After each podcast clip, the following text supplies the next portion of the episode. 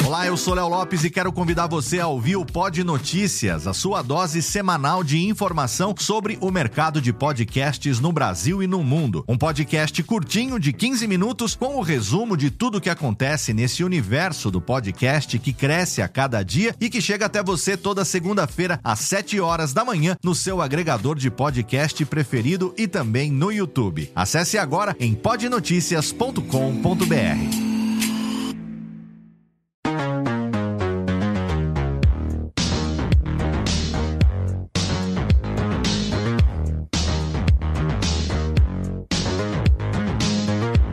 Olá, seja muito bem-vinda, seja muito bem-vindo. Eu sou Léo Lopes e tá no ar pela Radiofobia Podcast Network e no canal do curso de podcast no YouTube, mais um episódio do curso de podcast, meu podcast sobre produção de podcast. Podcast, a gente fala muito podcast, né? Podcast, podcast, podcast, mas sim, é o nosso podcast sobre produção de podcasts, um podcast mensal que chega à sua edição de número 16 trazendo para você um episódio totalmente especial, porque você sabe que outubro é o mês em que nós anualmente celebramos o aniversário do podcast brasileiro.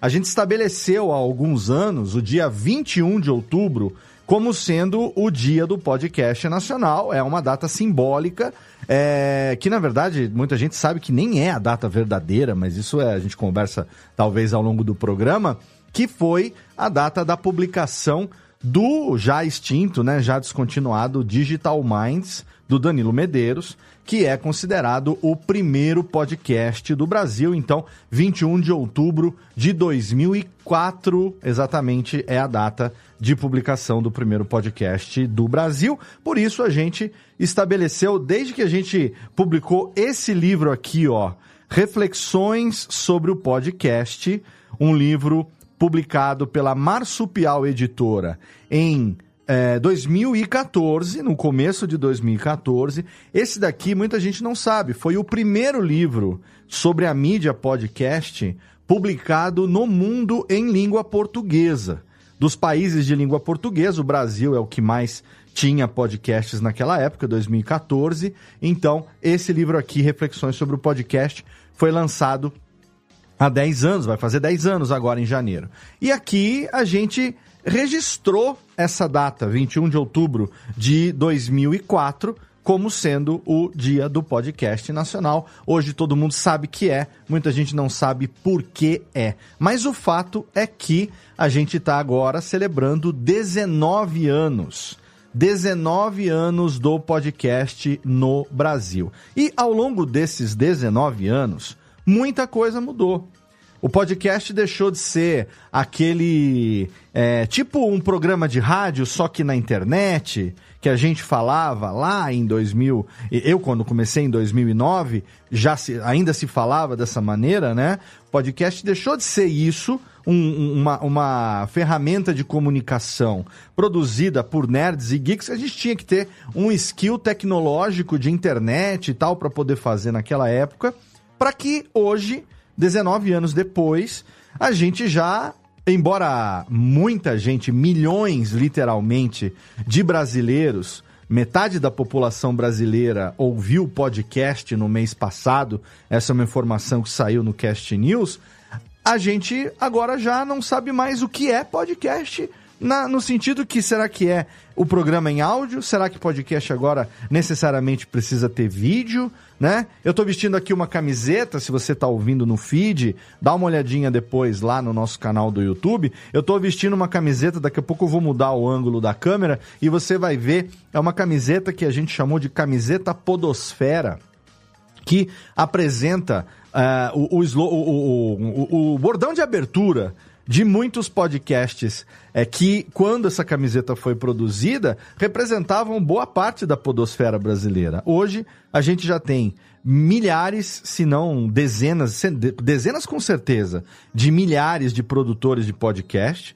A gente tem certamente é, milhões de podcasts, de programas e de ouvintes, com toda certeza, e temos bilhões, milhões de episódios, milhões de ouvintes e bilhões de downloads em 2023. Então, a Podosfera mudou muito e é para conversar sobre esses 19 anos que, nesse episódio aqui, eu trago convidados especiais para conversar com você. Pessoas que, caso você me acompanhe aqui, certamente você já conhece, né? Você já viu essas pessoas aqui em outros episódios, mas eu tenho sempre o prazer de ter ao longo da minha traje trajetória pessoas como os convidados de hoje que me acompanham. Então, para poder começar, eu tenho aqui a presença lá diretamente do Papo Delas, da minha querida amiga Drica Sanches, a cafeína, a voz mais maviosa da podosfera nacional. Olá, Drica. Boa noite, obrigado. Olá, Léo. Olá, ouvintes. E agora é olá, olhantes também, né? Olhar. Porque a live agora são quem olha também. Exatamente. Os telespecto-ouvintes, né? Que a gente já falava há muito tempo. Queridos telespecto-ouvintes, a Drica está aqui mais uma vez com a gente. Vou deixar o link na postagem do episódio das participações anteriores da Drica. E, é, Drica, eu quero que você rapidamente, né, diga a quem, quem não, não conhece eventualmente vai te conhecer melhor também pelo seu trabalho, pelos outros podcasts, mas rapidamente o teu podcast, qual é, o que, que você está fazendo hoje como produtora e, resumidamente, qual é a tua relação hoje com o podcast? Então, Léo, é, a gente está aí é, desde, desde 2010 gravando podcast. Agora eu estou há seis anos com o Papo Delas produzindo é, apresentando, editando, fazendo o pacote completo uhum. de um podcast. Trabalhei dois anos também terceirizada, fazendo essa produção de edição, de pós-edição. Hoje estou prestando serviços, faço locução também há cinco anos, presto serviço de locução, vinhetas e edição para podcasts. Nosso foco durante todos esses anos foi o trabalho em áudio, uhum. né? O cuidado com o áudio, seja a voz, seja a edição do podcast, seja a gravação do podcast. E aí estamos lidando aí nos últimos um, dois anos com essa essa opção também do vídeo, né? Uhum, então é, hoje estamos aprendendo. É, é, é, a última vez que a gente conversou, eu sempre falei assim, se alguma coisa mudar, eu vou lá, estudo e vamos ver Isso, se a gente adapta. Aí estamos nos adaptando também. Exatamente. Estamos mostrando que cachorro, cachorros velhos podem aprender novos truques.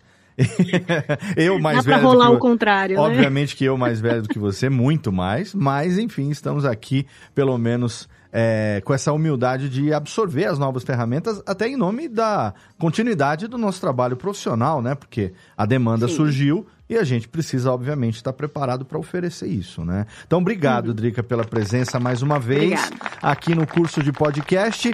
E eu tenho aqui a presença, nossa, cortou na seca aqui a técnica aí, ó. Vou, daqui a pouco eu vou fazer o bom e velho. Cadê aqui o engatilhado aqui, é, continua aqui a narrativa.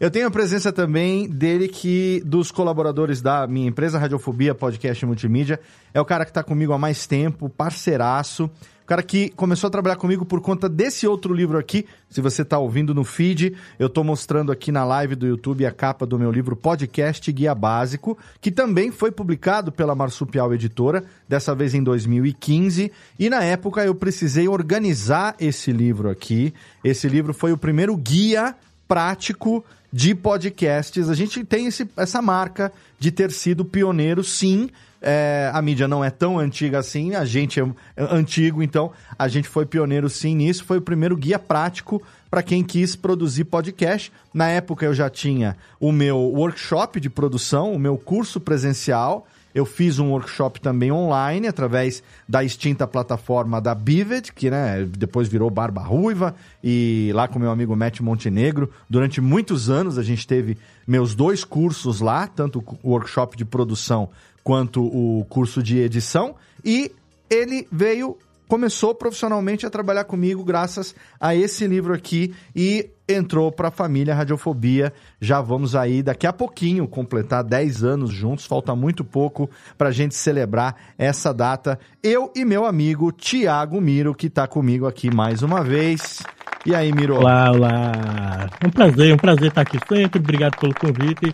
E é, você mostrou o livro, eu lembrei, caramba, quanto desse conteúdo que a gente criou lá em 2013, Sim. que parte dele também está lá no mundo podcast, quanto ele ainda tem utilidade hoje em dia, sabe? Exato. Quanto ele ainda é útil. Exatamente. O Thiago Miro, que muita gente conhece, a gente sabe, quem faz podcast há mais de cinco anos aí, com certeza conhece o Miro, porque essa foi inclusive a razão que me levou a convidar o Miro para me ajudar no livro e depois a gente acabou ficando juntos. O Miro é, hoje é a primeira pessoa que ouve os Nerdcasts toda semana, né? O primeiro corte de todos os podcasts que a gente edita para o Jovem Nerd é, é, o Miro que faz esse primeiro corte. E muita gente, quem produz podcast há mais de cinco anos, com certeza, conhece o Miro do Mundo Podcasts, que foi o primeiro site dedicado a compartilhar conhecimento sobre produção de podcasts, né? Eu depois, quando comecei o Alotênica, quando comecei os meus cursos,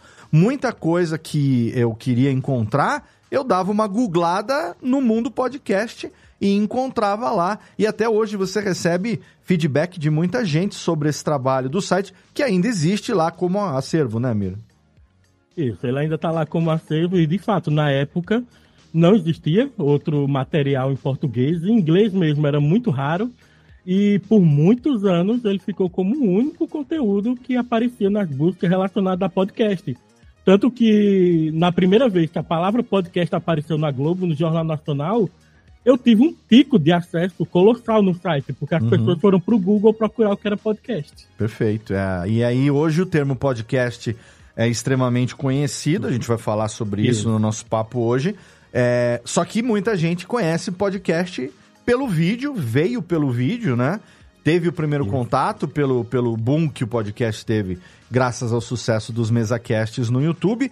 E agora o nosso trabalho é o contrário, né? Em vez de explicar o que é podcast, a gente tem que explicar que podcast já era em áudio muito antes do vídeo existir, né? Então. É, esse... Isso é o melhor, né? Você vê muita gente falando que o... tem grandes podcasts hoje em dia no YouTube, né?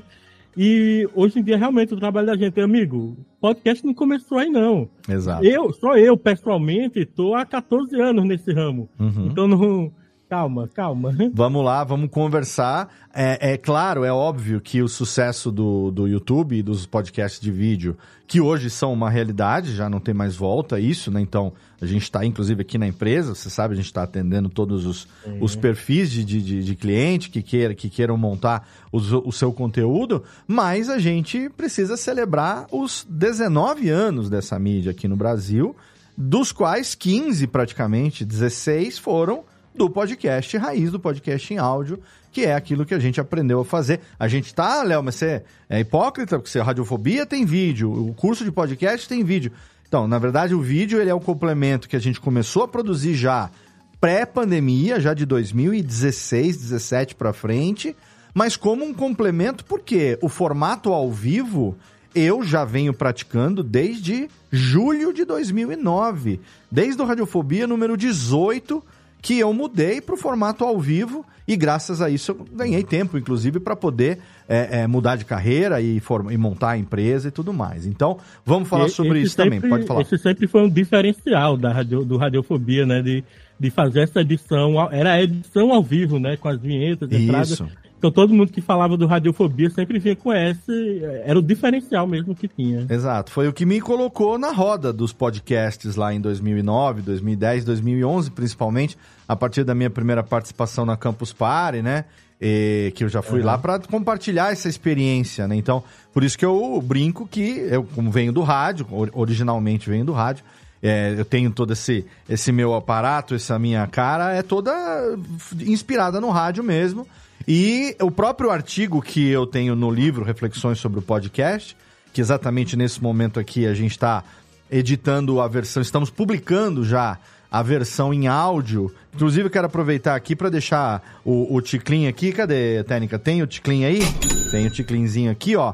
Reflexões sobre o podcast, se você procurar no canal da Radiofobia no YouTube e também, obviamente, lá no nosso site, radiofobia.com.br barra podcast, e todos os agregadores da sua preferência, estamos lá, Spotify, Amazon Music, Pocket Casts, Deezer, qualquer lugar, você vai procurar reflexões sobre o podcast.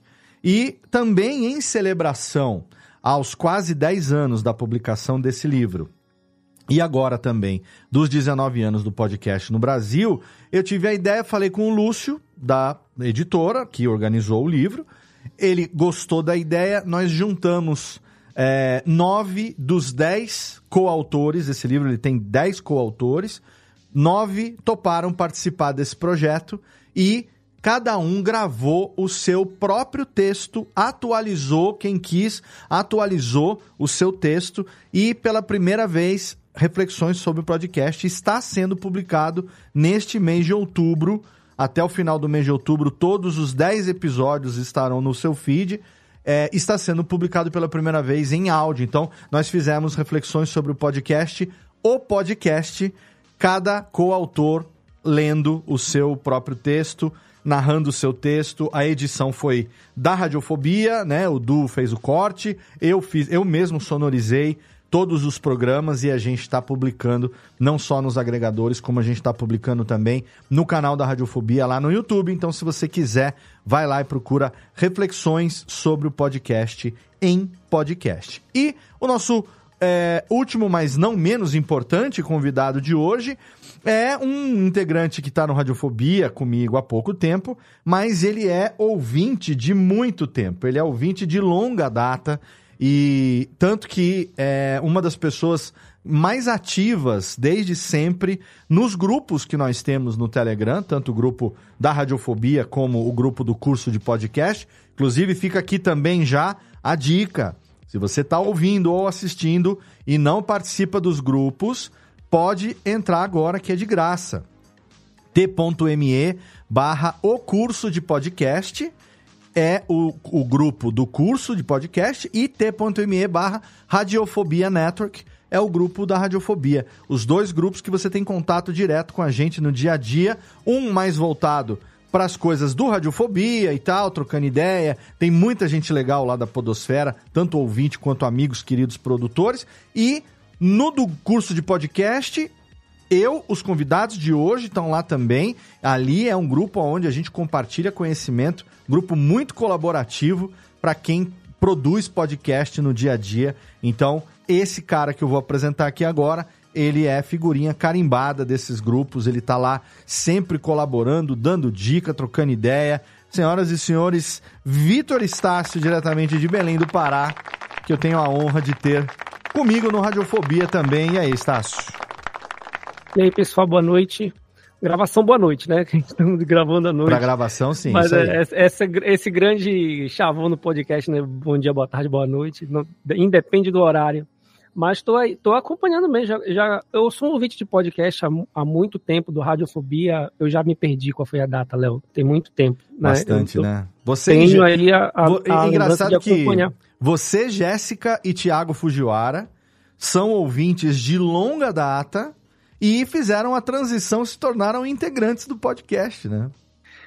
Pois é, então, assim, o, o Radiofobia, para além das coisas de, de, aprendizagem, né? Porque mostraram, vocês mostraram um livro ainda agora, né? Tipo assim, a, o meu atrativo pelo Radiofobia no início era justamente pelo fato de fazer ao vivo, então prestava muito atenção na dinâmica, ainda presto, né, na verdade, Sim. na dinâmica de como é conduzido o, o programa é, e ele se tornou um, um, uma programação de quinzenal, de quando era na segunda, quando era na terça, ali à noite, na hora do meu jantar, sentar para assistir o programa uhum. né, e ficar comentando ali no, ali no chat. E aí acabou que, dentro da minha atividade profissional, assim como outras coisas que eram hobbies, né, elas acabaram entrando, né? Então, tipo, eu dei aula de, de ciências para ensino fundamental durante 21 anos. Uhum. Larguei sala de aula em 2021 agora. Então, o podcast eu acabei utilizando.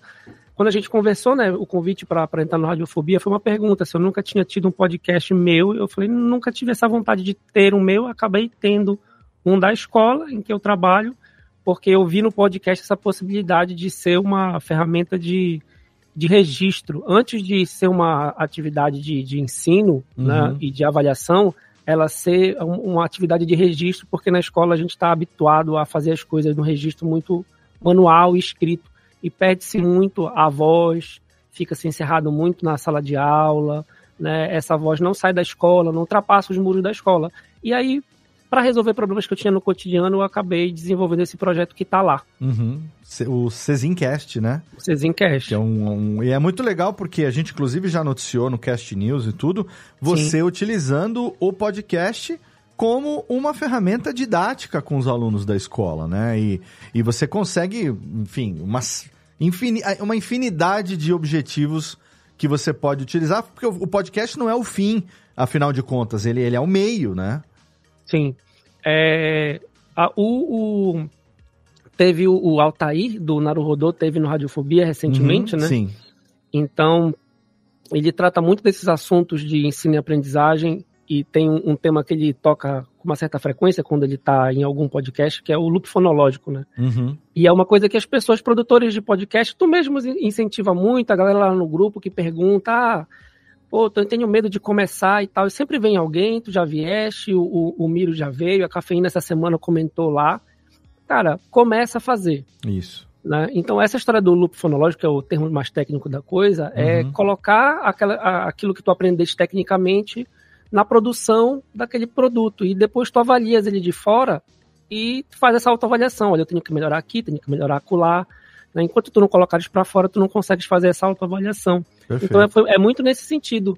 De, de, de ter colocado esse projeto na escola, porque quando a gente fala, não dá tempo né, de ouvir. A gente ouve, é legal quando tu falas para poder ouvir, Uhum. mas o fato de tu teres uma gravação e depois ruminar o que tu fizeste, Isso. depois do que tu falaste, dá, dá uma possibilidade de aprendizagem muito mais efetiva. Esse é um bom. Primeiro, obrigado pela sua presença também. Aqui estão feitas as apresentações dos meus convidados e eu quero aproveitar esse gancho para falar o seguinte, né? Ah, uma coisa que você falou agora, que é. A gente está falando agora com relação ao podcast como meio, né? Ah, o que, que a gente está vendo hoje? Ah, Quando a gente começou, quando a gente viu o podcast lá atrás, ele começou como sendo, ain- sim, como meio sempre, mas era um meio de você é, entregar uma mensagem, né? Era uma maneira de você fazer passar uma mensagem sobre o que você queria. Então, ah, quando o, o Adam Curry e os pioneiros lá dos Estados Unidos criaram essa plataforma, vamos chamar assim, esse, essa mídia, vamos chamar de mídia, que é hoje uma mídia, eles não tinham ideia de, de para onde que isso ia. Tanto que o termo podcast mesmo só foi adotado quase dois anos depois que eles já estavam fazendo. Não tinha um nome na época. Então, não é assim, ah, a partir de agora vamos criar o podcast, finca-se uma bandeira. Não. Foi uma coisa orgânica. Queria anexar arquivos no RSS, queria fazer o áudio chegar automaticamente no iTunes, e aí conversa com o Dave Weiner, conversa com o, Da- o Christopher Lydon, eles lá no, no MIT fazem o negócio. Então, assim, é uma coisa que organicamente veio resolvendo necessidades.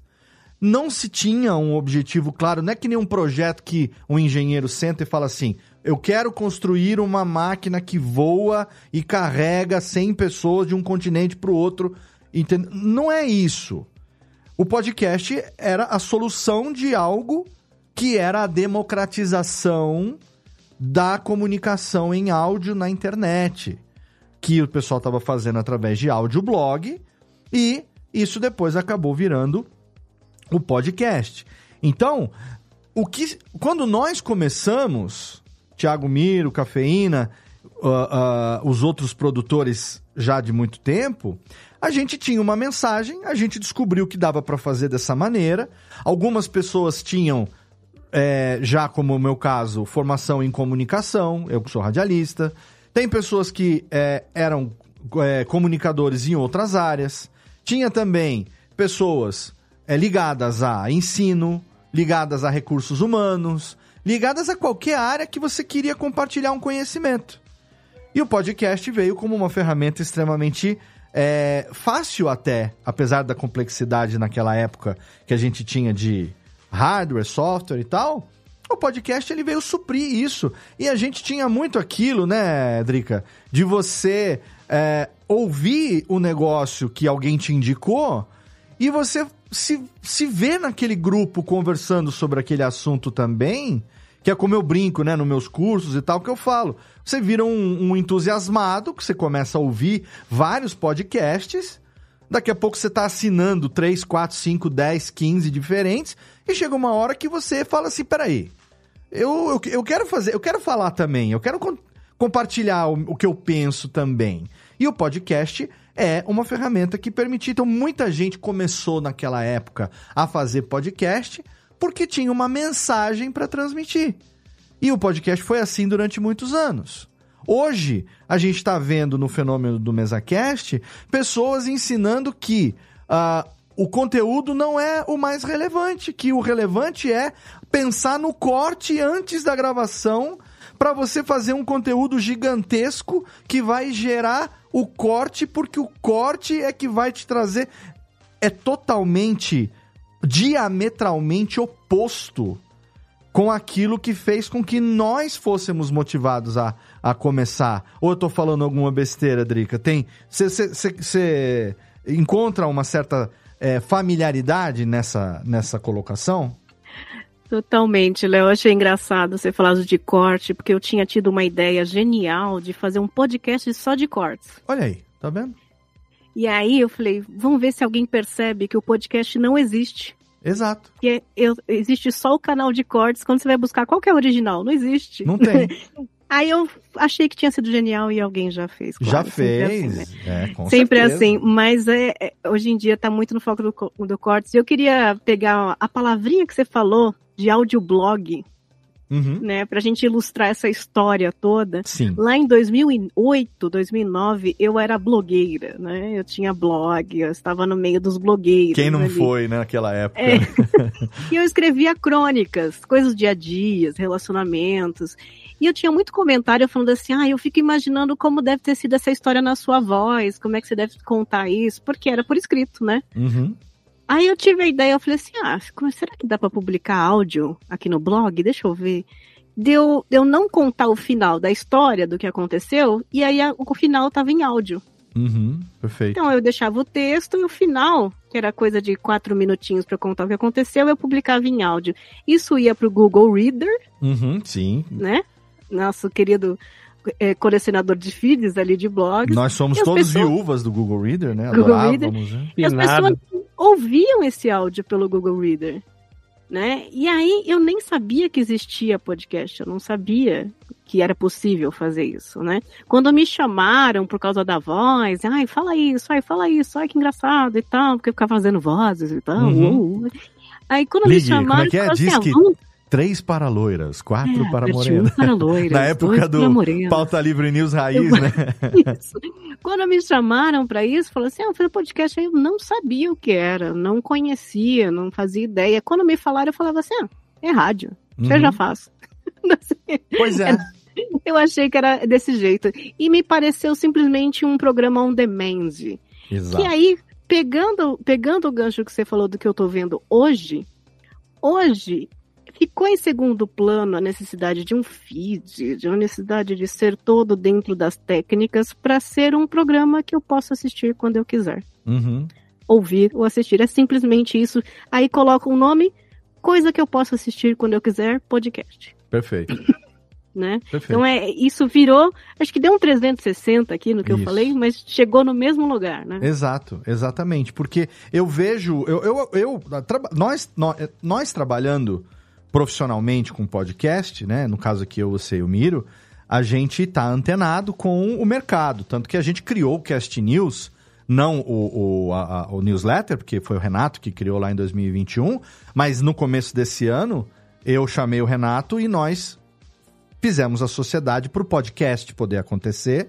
E o podcast é uma prestação de serviço para nós mesmos, para a comunidade de produtores de podcast, saber tudo que está acontecendo nesse meio, que tem já bilhões de dólares rodando de publicidade mundialmente, bilhões de downloads por ano, milhões, centenas de milhões de ouvintes é, é, ouvindo e já, com certeza, mundialmente falando, milhões de produtores produzindo dezenas de milhões de programas é, obviamente que a gente não pode ficar só achando que aquele grupinho de podcast que a gente tem no Twitter reflete o que é o podcast mundial. Então, você tem grandes players mundialmente falando, no Brasil também temos grandes players. E aí a gente resolveu criar o Cast News para isso. Então a gente está antenado. O Miro trouxe a base de dados de pessoas que ele já monitorava diariamente. A gente já monitorava aqui na Radiofobia. A gente levou isso lá para o Renato, juntou jornalista da equipe de jornalistas dele com a nossa equipe também, que por acaso, né, por um feliz acaso, é, tanto a Lana Távora quanto as meninas que trabalham para o Renato é, são estudantes de jornalismo, umas já quase se formando, outras já bem avançadas no curso. Então isso faz com que a gente tenha um, um peso no que a gente está fazendo. A gente pesquisa a fonte, a gente. Aí eu lembro que o Miro falou para mim, né, Miro? Falou assim, porra, Léo, mas eu acho que a gente não tem notícia suficiente para poder ter três, quatro notícias por dia e no final, eh, na semana, fazer um podcast, né? Aí eu falei assim, não, mas você não tá entendendo. Eu não, não quero a notícia pronta, eu quero fazer a notícia. Em algum momento, algum, alguém lá atrás decidiu que Caetano Veloso estaciona o carro no Leblon era uma notícia. O cara pegou aquilo e noticiou. Então o que, que eu vou fazer? Eu vou monitorar a galera que produz podcast, eu vou monitorar as empresas que agenciam, que vendem, os caras que editam, os nossos colegas profissionais de locução, de edição, de pauta e todo mundo. A gente vai monitorar essa galera nas redes sociais. Vamos assinar tudo que é newsletter, tudo que é lugar que a gente tiver. E aí, por exemplo, a, a gente vê lá no LinkedIn que a Deia do Não Inviabilize publicou vaga pro Não Inviabilize. A gente vai pegar isso, vai colocar num banco de pautas, vai entrar em contato com a DEA ou com alguém que trabalha com ela, pesquisar essa fonte e transformar um tweet numa notícia embasada e com isso nós vamos fazer. Não foi aí que você falou, ah, puta, nós estamos falando então de outra coisa. Não, essa semana passada teve uma notícia que foi quase a lá Caetano Veloso mesmo que eu mandei que o Todd Cochrane, ele é um cara do, que mora no Havaí, ele é podcaster desde setembro. O cara que 2004, criou o Blueberry, né? né? Isso, ele é, é isso, ele criou o Blueberry, ele é podcaster um mês antes dele estrear no Brasil, e ele postou lá comemorando, celebrando 19 anos como produtor, com 1.700 episódios, eu mando lá para a equipe do Cast News, Todd Cochrane comemora 19 anos como produtor. É isso aí. É isso. É isso. E se a gente achar que merece ser noticiado, a gente vai noticiar. E tá tudo bem, entendeu? Mas o fato é que. É. Por, isso, por que, que eu entrei nesse, nesse assunto aqui? Porque a gente tava conversando, é, Odrica, no, do, que, do que você falou, que a gente tem que ficar ligado no tudo que tá acontecendo hoje no mercado de podcast. E quando a gente fala mercado de podcast, a gente está falando de áudio e também agora, inevitavelmente, de vídeo. E a gente tem duas posturas totalmente diferentes de quem trabalha o podcast em áudio e de quem trabalha o podcast em vídeo. Esse mês eu fui convidado para dar uma palestra no evento lá do Podcast Experience Summit em São Paulo. E é um evento que está é, na segunda edição, é organizado lá pelo Eric Moreira, que acho que é de Fortaleza, se eu não me engano. É, ano passado eles fizeram um evento, e ano passado foi um evento basicamente só com a galera de vídeo. Só com a galera de mesa cast. E aí eles estavam organizando o desse ano e alguém falou para ele assim, falou, cara, mas podcast tem quase 20 anos aqui no Brasil. Como é que vocês vão fazer um evento desse e não vão chamar ninguém que faz podcast? Entendeu? Todo mundo que tá nesse evento aqui faz podcast há menos de 3 anos no vídeo. A palestra do cara é como fazer corte render. E você tem pessoas que estão há 20 anos nisso que hoje ainda estão falando assim, como fazer com que o seu conteúdo continue sendo relevante. Pô, tem que trazer essa galera do áudio também aqui. Aí ele entrou em contato comigo, falou: Léo, você topa da palestra? Eu falei: topo, com uma condição. Eu posso falar o que eu quiser? Claro, pode falar sobre o que você quiser, beleza. Então, o título da minha palestra vai ser O Poder do Áudio no Podcast. Para que essa galera entenda que o podcast em vídeo é um mercado que poderia ter outro nome até, porque é um mercado totalmente diferente, e que o podcast em áudio é outro objetivo, né? A gente está falando do meio de comunicação. E no caso do vídeo, fica muito claro que o objetivo é viralizar. É vender produto. É não tem nada de errado nisso. Pelo amor de Deus, já não me julguem. Eu também vendo produto, eu também quero vender produto. O que eu tô falando é que a estratégia e o objetivo do áudio é um, muito mais flexível, porque você pode ter narra podcast narrativo, jornalístico, audiodrama, é, musical e tudo mais. E o podcast em vídeo, via de regra, é um meio onde você vai, 99% das vezes, precisar de alguém para você poder bater um papo. Né? Então, um formato que é aquele formato padrão do podcast, é, padrão não, mas o formato mais popular, que é o podcast Mesa de Boteco, o podcast Amigos conversando sobre alguma coisa, esse formato ele é facilmente adaptado para o vídeo. Agora, formatos como um audiodrama, um podcast narrativo, não dá para você fazer no vídeo, né? E se você for pensar bem, a gente falou durante muito tempo que o podcast era tipo um programa de rádio na internet. E muita gente não gostava dessa expressão. Até hoje não gosta. Mas se você for pensar, era uma maneira de explicar que era uma mídia em áudio, porque 90% dos podcasts brasileiros nesses 19 anos, eles sempre foram é, gravados e pós-editados. Se tem alguma coisa que lembra muito o rádio, é o formato ao vivo, que é como o MesaCast se comporta. Que é Léo, como... você falou do tema, do seu tema, né, do poder do áudio. Uhum. Eu diria meio ponto a mais. Eu diria que o podcast é áudio e pode ter vídeo junto. Exato. Mas ele não é vídeo sem áudio, não existe vídeo sem áudio. Exatamente. Ele tem que ter o áudio, né? O áudio é importante nos dois casos. E ele existe. Ele pode ter vídeo. Mas ele é áudio, não é nem o poder, ele é áudio. Então, mas o Danilo Medeiros, lá o nosso amigo Danilo Medeiros, do Danilo Medeiros, Danilo Battistini, do Contador é. de Histórias, Danilo, é muito Danilo, ele, ele diz o seguinte, e eu concordo muito com ele que o áudio para o podcast de áudio é totalmente diferente do áudio para o podcast audiovisual. O áudio, porque é só em áudio, ele tem uma importância X, que é muito maior do que o áudio para o audiovisual. No audiovisual, o áudio não precisa ser de uma qualidade tão grande assim, tão excelente assim, porque a ferramenta maior do áudio visual é o visual. Agora, pro áudio, se o áudio não for de qualidade, o áudio não existe. Porque o áudio só tem o áudio como ferramenta. Entende? Então a minha fala nessa palestra vai ser baseado nisso, né? Quando você está fazendo um podcast em áudio, o único recurso que você tem para transmitir a sua mensagem é o som ou a falta dele, no caso de utilizar o silêncio. No caso do audiovisual, você pode até ter um, um áudio meio merda, você pode até ter um microfone meio coisado, as pessoas estão ali, fala longe e não sei o quê.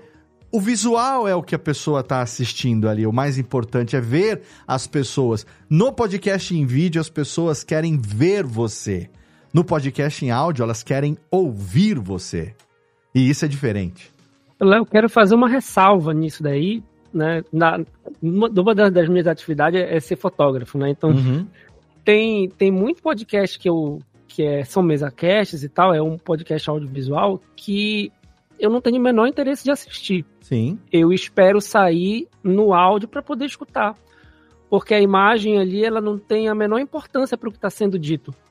Né? Ela não agrega nada. Exato. Para mim, especificamente, né?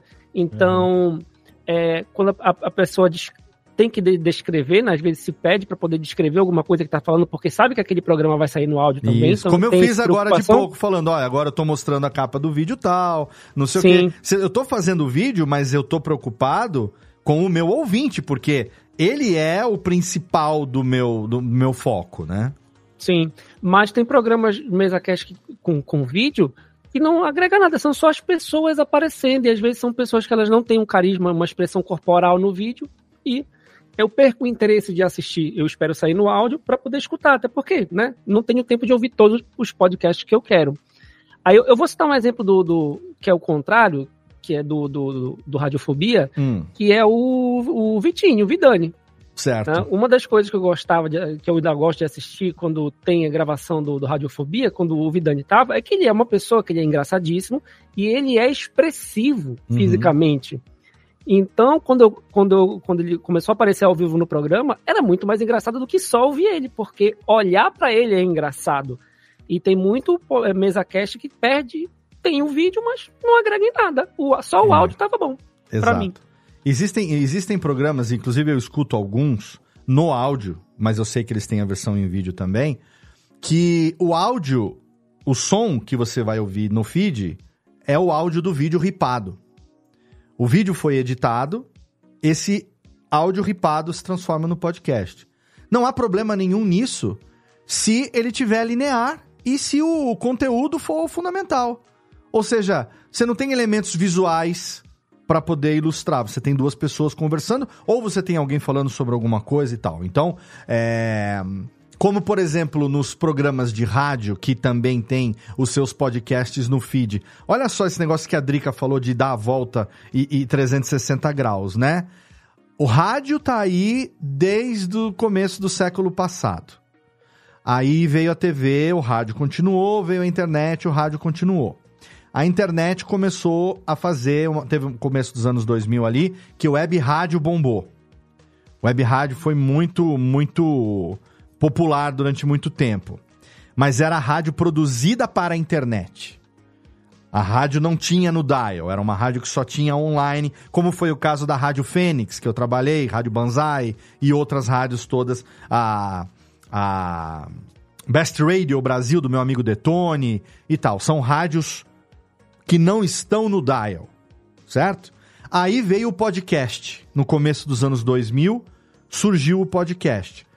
O rádio, eu dei palestra 2011, 2012 por aí, para radiodifusores. Teve uma época que eu viajava muito é, a convite do Luiz Henrique Romagnoli, que já teve no Radiofobia com a gente, que é um cara de produção de rádio, uma experiência enorme. E ele me convidava e ele falava, ele falava bonitão, ele me chama de bonitão. Bonitão, Foz do Iguaçu, vai ter um evento do Sociedade Paranaense de Radiodifusores preciso que você vá lá para dar uma palestra para desmistificar para esse pessoal perder o medo da internet. Que a internet não é inimiga do rádio, a internet ela é uma, uma, uma ferramenta que o rádio tem que abraçar. E a gente encontrava uma reticência muito grande por parte dos radiodifusores nisso. Agora, de uns anos para cá, não se ouve falar mais nisso. O rádio que não tem uma câmera no estúdio, o rádio que não tem o conteúdo de um programa, como é o caso, por exemplo, sei lá, do Mundo Geek, da, da, da, da Kiss FM, do Pânico da Jovem Pan, é, dos outros tantos programas de rádio que acabam virando depois podcast, o áudio do rádio vai para o podcast. É, a, o rádio realmente descobriu a internet quando ele começou a colocar câmera no estúdio de rádio e mostrar a cara dos locutores para quem tava na internet. E aí ter o áudio, obviamente, é, era automático o processo. Então você pode ter, se você entrar na internet hoje e procurar o seu programa de rádio preferido, é bem capaz que a internet, esse programa, tenha não só o áudio dele num feed, como ele tenha o programa inteiro que foi transmitido ao vivo. Mas o rádio é ao vivo. O rádio não tem edição, o rádio é em tempo real. E hoje você vê a maioria dos mesacasts que são ao vivo, que fazem através de uma live, eles têm um ritmo, embora as pessoas não sejam profissionais da comunicação na sua maioria, mas eles têm um ritmo muito parecido com o ritmo de um programa de rádio. Enquanto esses que são gravados não são ao vivo e depois são editados, esse áudio que é pós-editado, ele pode muito bem ser ripado e colocado num feed. E esse conteúdo, assim como o Estácio, eu prefiro ouvir. Porque assistir não me traz, como você falou, nenhuma vantagem. É só uma perda de tempo e não só uma perda de tempo, como um skill extra, porque para poder assistir, eu não posso assistir com a tela do celular desligada, a não ser que eu assine o YouTube Music, YouTube Premium, não assino eu não consigo trabalhar e fazer isso ao mesmo tempo. Eu vou ouvir podcast no trânsito, na academia, caminhando e tal. Eu não, preciso, não consigo ter um computador com uma aba secundária aberta em segundo plano, com esse áudio rolando para eu poder ouvir. Não é assim que funciona. Pra mim é no agregador e não é nem no Spotify. O Spotify, pra mim, ele tem uma péssima experiência como ouvinte. A, a, a, a experiência, UX do Spotify, o user experience do Spotify é péssimo. A notificação do celular interrompe a música. Se você está no carro e alguma, algum sinal acontece, o Spotify não reproduz. Alguém fala alguma coisa aí que o, o Star. Fala aí, o, o Drica, faz, fala oi pra mim. Pro, esse, o Star ficou preto aí de repente com essa câmera. O Spotify também me incomoda. Eu uso o Spotify porque eu faço a assinatura dele, né, por conta das músicas, mas aí eu acabo usando para podcast também. E me incomoda demais que em toda notificação ele reduz o volume lá Isso. embaixo por uns 3, 4 segundos, aí volta. Eu uso o Pocket Casts, eu sou usuário do Pocket Casts desde a época que ele era grátis 100%, tanto que quando ele virou pago, a gente que era usuário velho ganhou assinatura vitalícia, né? A gente assin ganha assinatura é. vitalícia. E ele sincroniza é, cross, cross plataforma. Então eu posso começar, eu tô ouvindo ele no meu iPad, uh, eu pauso a música e ligo o Android alto no carro, o podcast, ele continua do ponto que eu parei no iPad, ele continua tocando no Android. Se eu volto e ligo o meu desktop, a versão dele no browser, ele continua tocando exatamente do ponto que ele estava tocando no meu carro. Então, é, esse cross-plataforma do Pocket Casts, para mim, é, in, é, é, é, imbatível em, no, que, no que tange a experiência do, do usuário. Mas o que eu quero dizer aqui, para complementar o que o Stas estava falando, é exatamente isso. Essa semana eu entrei em contato com um casal de amigos muito queridos, que tem um trabalho consolidado já na internet há mais de 10 anos, que começaram um podcast. E eu adorei a premissa do podcast deles. Eu ainda não posso revelar aqui, porque a gente não assinou o contrato ainda. Mas eu adorei a premissa do podcast deles. E eu ouvi um pouco, eu falei que, nossa, eu tava ouvindo aqui no, no, no meu computador enquanto eu trabalhava. Final de expediente, desliguei e falei, bom, eu vou baixar esse episódio no agregador e continuo escutando na academia. Não tem no agregador. O podcast é. só existe no YouTube. Eu falei, como não? Peraí, esses caras estão na internet há 20 anos. Eles são amigos meus, amigos do Jovem Nerd, amigos da galera. Como que eles não botaram o podcast em áudio? Como que o podcast deles é só em vídeo? Aí eu procurei, procurei, procurei, mandei um WhatsApp pra, pra, pra pessoa, ela falou assim, Léo, a gente não tem vídeo. Eu tentei fazer numa tarde, não consegui, a informação era muito desenfreada e a gente não fez. Eu falei, então é o seguinte, eu vou fazer... A gente vai fechar um, um contrato de distribuição, não tem nem grana envolvida nisso. É, uma mão, uma mão lavar a outra, as duas juntas, passar a mão na bunda da vida. E eu vou pegar o áudio de vocês, porque é isso que o Estácio falou. É um podcast que funciona em áudio. O vídeo tá ali, é legal, você vê a pessoa sorrindo, com uma camisa legal, com um penteado legal, com uma maquiagem legal, mas eu só quero o que ela tá falando. Entendeu? Eu queria... A gente espalhando a palavra, né? É, eu... Eu, tô, eu tô me identificando porque essa semana eu gravei com uma convidada no Papo Delas, em que ela tem um canal no YouTube. E o conteúdo dela é meia hora fazendo resenha de livro maravilhoso pra ouvir em áudio. Exato! Aí eu, eu falei a mesma coisa. Vamos fazer em podcast? Aí depois que eu me toco, como a gente tá chato, né? Então, não, mas não é chato. Aí eu falei, ela falou assim, Léo, vamos fazer uma call. Aí nós fizemos uma call Aí passou pra galera de parcerias lá, que eles têm hoje uma empresa consolidada para gerenciar o negócio deles, que é muito grande. E eu falei, não, eu não quero nada, eu não quero um puto, eu não quero monetizar, eu não quero nada. Eu só quero, na verdade, o meu objetivo é muito, é muito, é muito egoísta. Eu tenho uma rede de podcasts. Eu tenho uma hospedagem ilimitada disso e eu tenho know-how para colocar ele nas cinco principais plataformas em questão de 30 minutos. Eu quero isso para ontem, para eu poder ouvir o episódio da semana que vem na academia. Sem precisar ter que ouvir no YouTube. A o única... Léo, na verdade, estava resolvendo um problema dele, né? Ele ouviu o programa. Eu também, eu, foi, foi, isso que eu me identifiquei. Eu também, eu queria só ouvir, não precisava ir Entendeu? lá assistir. Eu tenho, eu tenho essa dor também. Eu, tô, eu eu espero muito um dia estar tá na mesma gravação com o Pirula, porque o Pirula é muito inacessível na, online, né? Uhum. Mas eu espero muito um dia estar tá na, na mesma chamada que ele para fazer essa proposta, porque 99% do conteúdo do Pirula você não precisa estar tá assistindo. E aquilo está prontíssimo para um podcast também. Isso você não precisa, Mira. A gente manda um WhatsApp pro Pirula e aí a gente faz a mesma proposta que eu fiz para esse casal de amigos lá. Falou, ó, você não quer pegar o conteúdo em áudio que você tem lá e a gente publicar em podcast na Radiofobia Network? Porque a, Radiofobia Podcast Network, né, o Radiofobia virou uma network, em que momento? No momento que eu queria distribuir os meus, os meus programas no mesmo lugar e no momento que pessoas surgiram, no caso, Antônio Viviane e Nicola Lauleta tinham a ideia do Voz Off, eu tinha feito o curso de locução comercial com eles lá. E aí eles falaram, Léo, você pode ajudar a gente a, a botar esse projeto para acontecer? Eu falei, lógico. Aí eu mas como que faz? Aí eu falei assim, porque eles são, eles são, eles são velhos, vamos falar assim. Nós somos velhos, eles são um pouquinho mais que nós.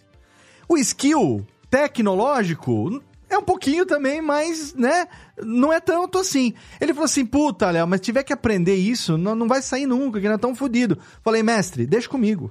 Eu faço. Aí, quando chegou na hora de organizar, eu comecei a ver, falei, não, eu vou criar um site para eles, botar uma hospedagem para eles e tal. Como eu faço para os meus clientes? Aí eu peguei e pensei e falei assim, mas puta, eles não vão, eles vão desanimar. Vão desanimar porque vai ter que pagar hospedagem, vai ter que falar de site e tal. Aí eu cheguei e falei, Vivi, se eu te der o lugar onde ficar hospedado, te ajudar com a parte da identidade visual que precisava, da vitrine, da capinha, aquela coisa toda. O Radiofobia nasceu antes do podcast, a ideia do site era que ele fosse um repositório de memória do rádio, porque é a minha grande paixão. Falei, se, se eu trouxer para dentro do Radiofobia esse conteúdo, funciona para você e pro Nicola? Ele falou assim, Léo, eu só quero que as pessoas escutem. Pronto, falou minha língua. Nesse momento, chamei o Miro, falei, Miro, radiofobia.com.br, onde tem o um podcast. A gente tem que criar um domínio barra podcast. E aí nós vamos criar a radiofobia, nós vamos separar empresa de Radiofobia Podcast e vamos criar uma network. Aí eu vou publicar o Alotênica, o Classics, o Voz Off entrou e depois veio os outros que estão lá. Hoje a gente tem 16 podcasts publicados na rede com outros projetos chegando. Só esse mês, reflexões sobre o podcast, o mistério da Fazenda Vita e daqui a pouco esse projeto desse, desses dois casal de parceiros aí vai entrar também. Então teve uma época que eu falei assim, gente, eu vou ter a minha própria rede de podcast com jogos e prostitutas e faço do meu jeito. E foda, referência a Futurama, pra quem não sabe, tá? Geração nova aí, a gente tem que explicar as referências para não ser cancelado. Eu vou fazer a minha própria rede de podcast com jogos e prostitutas e ninguém encha meu saco. Então eu cheguei pra esse casal de amigos essa semana e falei assim, gente, eu quero ouvir o programa de vocês. Eu sei que vocês são lindos, mas eu não quero ver, eu quero escutar. Vamos vir pra Radiofobia? Eu faço tudo. A gente pega o áudio do, do YouTube mesmo, a gente ripa, tá boa a qualidade, tá excelente, tá gravado com um microfone bacana. Vocês só pegam a versão da vitrine que vocês já fazem pro YouTube retangular, me entrega uma quadradinha, escreve lá o texto, a gente bota, cria. O Miro acabou de, de, de, fazer o site novo lá da Network, que tá mais leve, bonitinho, com uma cara de revista, né? De, de, de catálogo de, de, de, de, loja de disco, né? Ficou muito, muito bacaninho o site novo. Aí eles falaram assim, cara, já tá topado. Galera da parceria, ó, vamos entrar pra radiofobia do Léo. Se vira aí, faça acontecer. Entende? Porque, porque é isso. O conteúdo é muito legal. As pessoas que eles estão entrevistando estão trazendo histórias de vida fantásticas. Claro, a gente está brincando aqui do objetivo egoísta. Mas o meu argumento para convencer foi o seguinte: é muito legal, e eu sei que vocês já têm uma vida longa no YouTube já há muitos anos. Mas eu quero que vocês entendam que existe uma grande audiência só pro áudio que vocês já têm o conteúdo pronto. É custo zero essa distribuição também em áudio. Porque, como a Drica falou, o vídeo já tem o áudio, porra. Já tá lá o áudio, é só tirar o áudio do vídeo. A entrevista já tá editada, já tá bonitinha. Não tem nada que impeça você de estar também no áudio. E olha a volta, Drica, que a gente deu.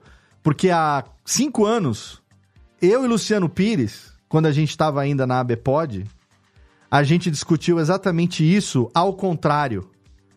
Se a gente já tem o áudio do podcast pronto, não tem nada que impeça a gente de também jogar esse áudio no YouTube. Uhum. Bota uma imagem estática, bota uma, a vitrine do programa. É assim que eu tô publicando reflexões no YouTube, com a vitrine. Então a gente falava isso. Se eu já tenho o áudio pronto, eu meto uma imagem estática, jogo no YouTube. É o que o YouTube está fazendo hoje quando ele pega conteúdo de podcast através do feed. Automaticamente ele já está fazendo isso lá fora, daqui a pouco chega aqui também. Ele joga uma imagem estática e transforma o seu áudio num podcast no YouTube. É Sim. o podcast original que continua com o seu potencial mais forte do que nunca, na minha opinião, e com uma massa de audiência fantástica que é quem consome o conteúdo em áudio. Agora, eu jogo aqui a lebre. Vocês concordam comigo ou vocês acham que não é bem assim? Eu queria adicionar até um pouco de, disso para todos nós e para os ouvintes. Eu tenho há um ano questionado se essa geração nova ainda é do áudio. Hum, boa. Porque tá, porque tá tendo muita demanda. É vídeo, é vídeo, é vídeo, é vídeo, é vídeo, stories, stories, reels, reels, reels, reels, 15 segundos, 10 segundos, né? Tudo muito assim. Tô falando geração nova, né? Esse pessoal até os 18 anos aí. Eu tenho sentido uma preguiça gigantesca de ouvir um áudio de cinco minutos, por exemplo. Uhum. Tipo, de ficar adiantando o áudio, de falar, mas o que, que ele falou? Resume, não sei o que, vou esperar o filme. E aí eu estou questionando também como fazer essa geração, porque nossa, essas outras gerações eu estou acostumada com rádio, com carro, com os pais, com, com outra coisa. Essa talvez não. Então, aí jogo junto, assim, como fazer esse amor áudio. Ou eu estou errada, ou tô, no, tô na bolha errada também, né? Não, tá certa, porque olha, os meus olha, filhos, por exemplo, nunca, nunca ouviram rádio. Pra você ter uma ideia. O meu filho hum. mais velho tem 22 anos, vai fazer. E eu não tenho memória do meu filho ouvindo um dia sequer de rádio. Mas você não obrigou, Léo? Não Poxa tenho como vida. obrigar, imagina. A gente não consegue hoje em dia obrigar nada, quanto mais. Sim. Não, eu, não eu não sou. Eu, eu tenho uma ideia um pouco até pessimista desse argumento que a Drica deu, porque eu lembro de um argumento que o Felipe Neto usa, por exemplo, de, de que o formato das redes sociais hoje em dia, todas elas estão se guiando completamente para o mesmo formato TikTok de vídeos curtos, né? Exato. E que já há estudos que as pessoas não conseguem mais assistir um filme inteiro, completo, né? Uhum. Sem pegar o celular durante, e eu, e eu me coloco nisso, é muito difícil, em casa, no caso, né? Ver um filme de duas horas sem pegar o celular uma única vez. E essa é a tendência mesmo. E, e os produtores de podcast viram essa tendência e começaram também a produzir seus podcasts visando nisso. Até quem grava para publicação em formato de áudio acaba também, alguns, se filmando para poder gerar cortes e divulgar os próprios podcasts. A gente Tem chegou... pessoas fingindo que estão gravando podcast. Exato, o fenômeno do podcast. Vídeo curto. Ó, duas coisas que surgiram e que eu, eu era cético, mas aí eu vi gente próxima a mim fazendo e eu falei, gente, tomar no cu é verdade que está acontecendo isso. Primeiro é o podcast fake, que é a pessoa se autogravando numa posição de estar sendo entrevistada, porque você ser entrevistado num podcast é sinal de que você é uma pessoa importante e aquilo que você fala, enfim, é, o que você faz torna você tão relevante a ponto do podcast te convidar para dar uma entrevista? Vou isso, deixar um parênteses uma... aqui. Nicho de trabalho, Miro. Nicho isso. de trabalho. É, Já é. teve pedido de orçamento para criar um, um, um, corte fake. Isso. Esse, então, esse isso, é o primeiro. Só duas, duas, é. duas observações. Pode falar. Primeiro, do aqui em Pernambuco tem uma produtora de podcast focada em podcast de vídeo de um amigo meu, Deco Neves, em que ele falou com a gente, ó, a gente, um, um deputado veio aqui, ficou três horas gravando um podcast fake. Era um podcast fake para se passar como real. Ele pagou o tempo do estúdio e pagou um dos funcionários lá do estúdio para fingir ser um entrevistador. Já chegou com as perguntas e respostas todas prontas gerou um monte de cortes para a rede É social isso. dele lá de vereador. Exatamente. Vamos combinar que não é fake, né? Se Hum. tinha alguém fingindo ser entrevistador, alguém respondendo uma mesa, um microfone. É, é ensaiado, Então, né? mas o que- é mais então, ensaiado, né? Mas você tem dois E tipos é- de fake. Você tem o fake na, na concepção, que é eu aqui, por exemplo, com um vídeo, boto uma câmera aqui, olho pra cá, né?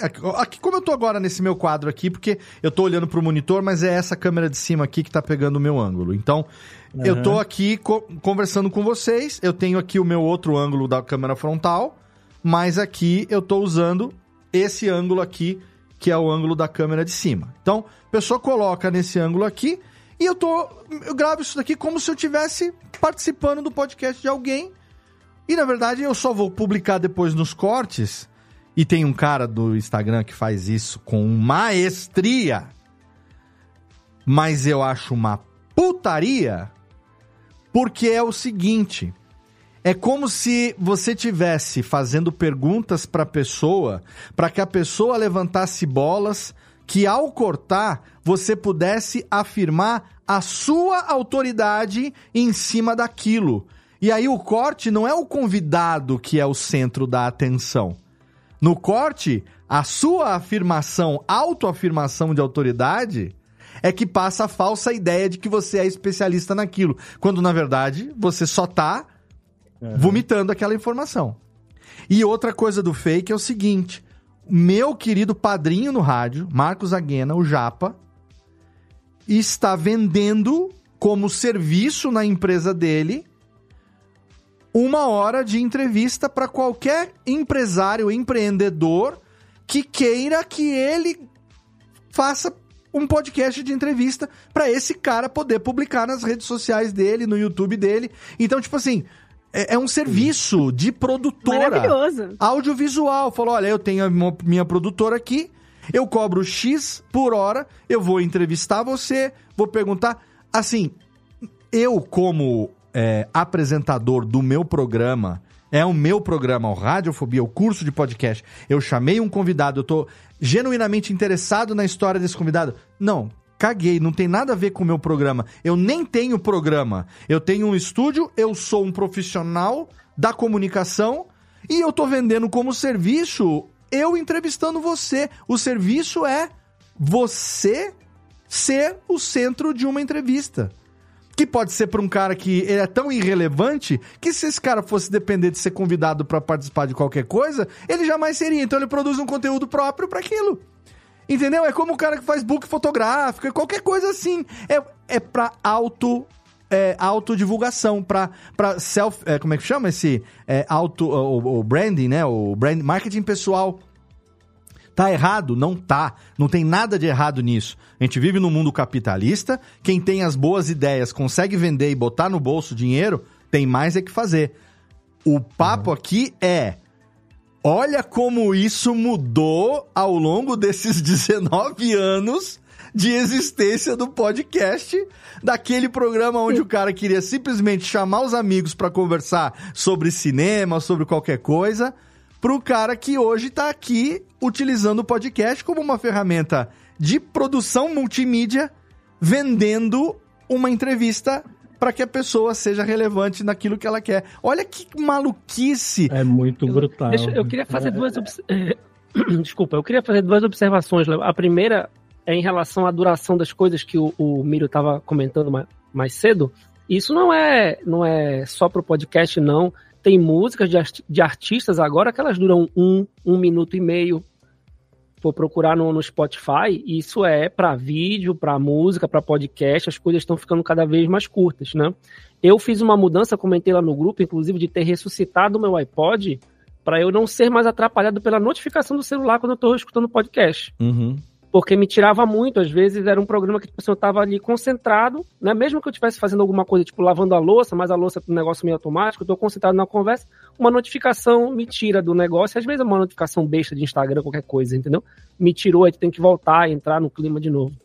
A, a outra coisa é, eu tive uma situação num- numa escala bem menor, né, de colegas aqui de Belém que fazem produção audiovisual, do cara ter filmado o making off do, do corte fake de podcast. Olha aí. né? E aí, tipo assim, é uma opinião extremamente pessoal, baseado no, no, no fato de eu ter, de eu trabalhar com escola, né? Eu fiz um, um, comentário na internet, né, que eu, eu acho, não é que eu acho errado, mas, tipo assim, é, do ponto de vista ético e moral para algumas coisas, né, da transmissão da informação, daquilo ser verídico, eu, eu acho meio problemático.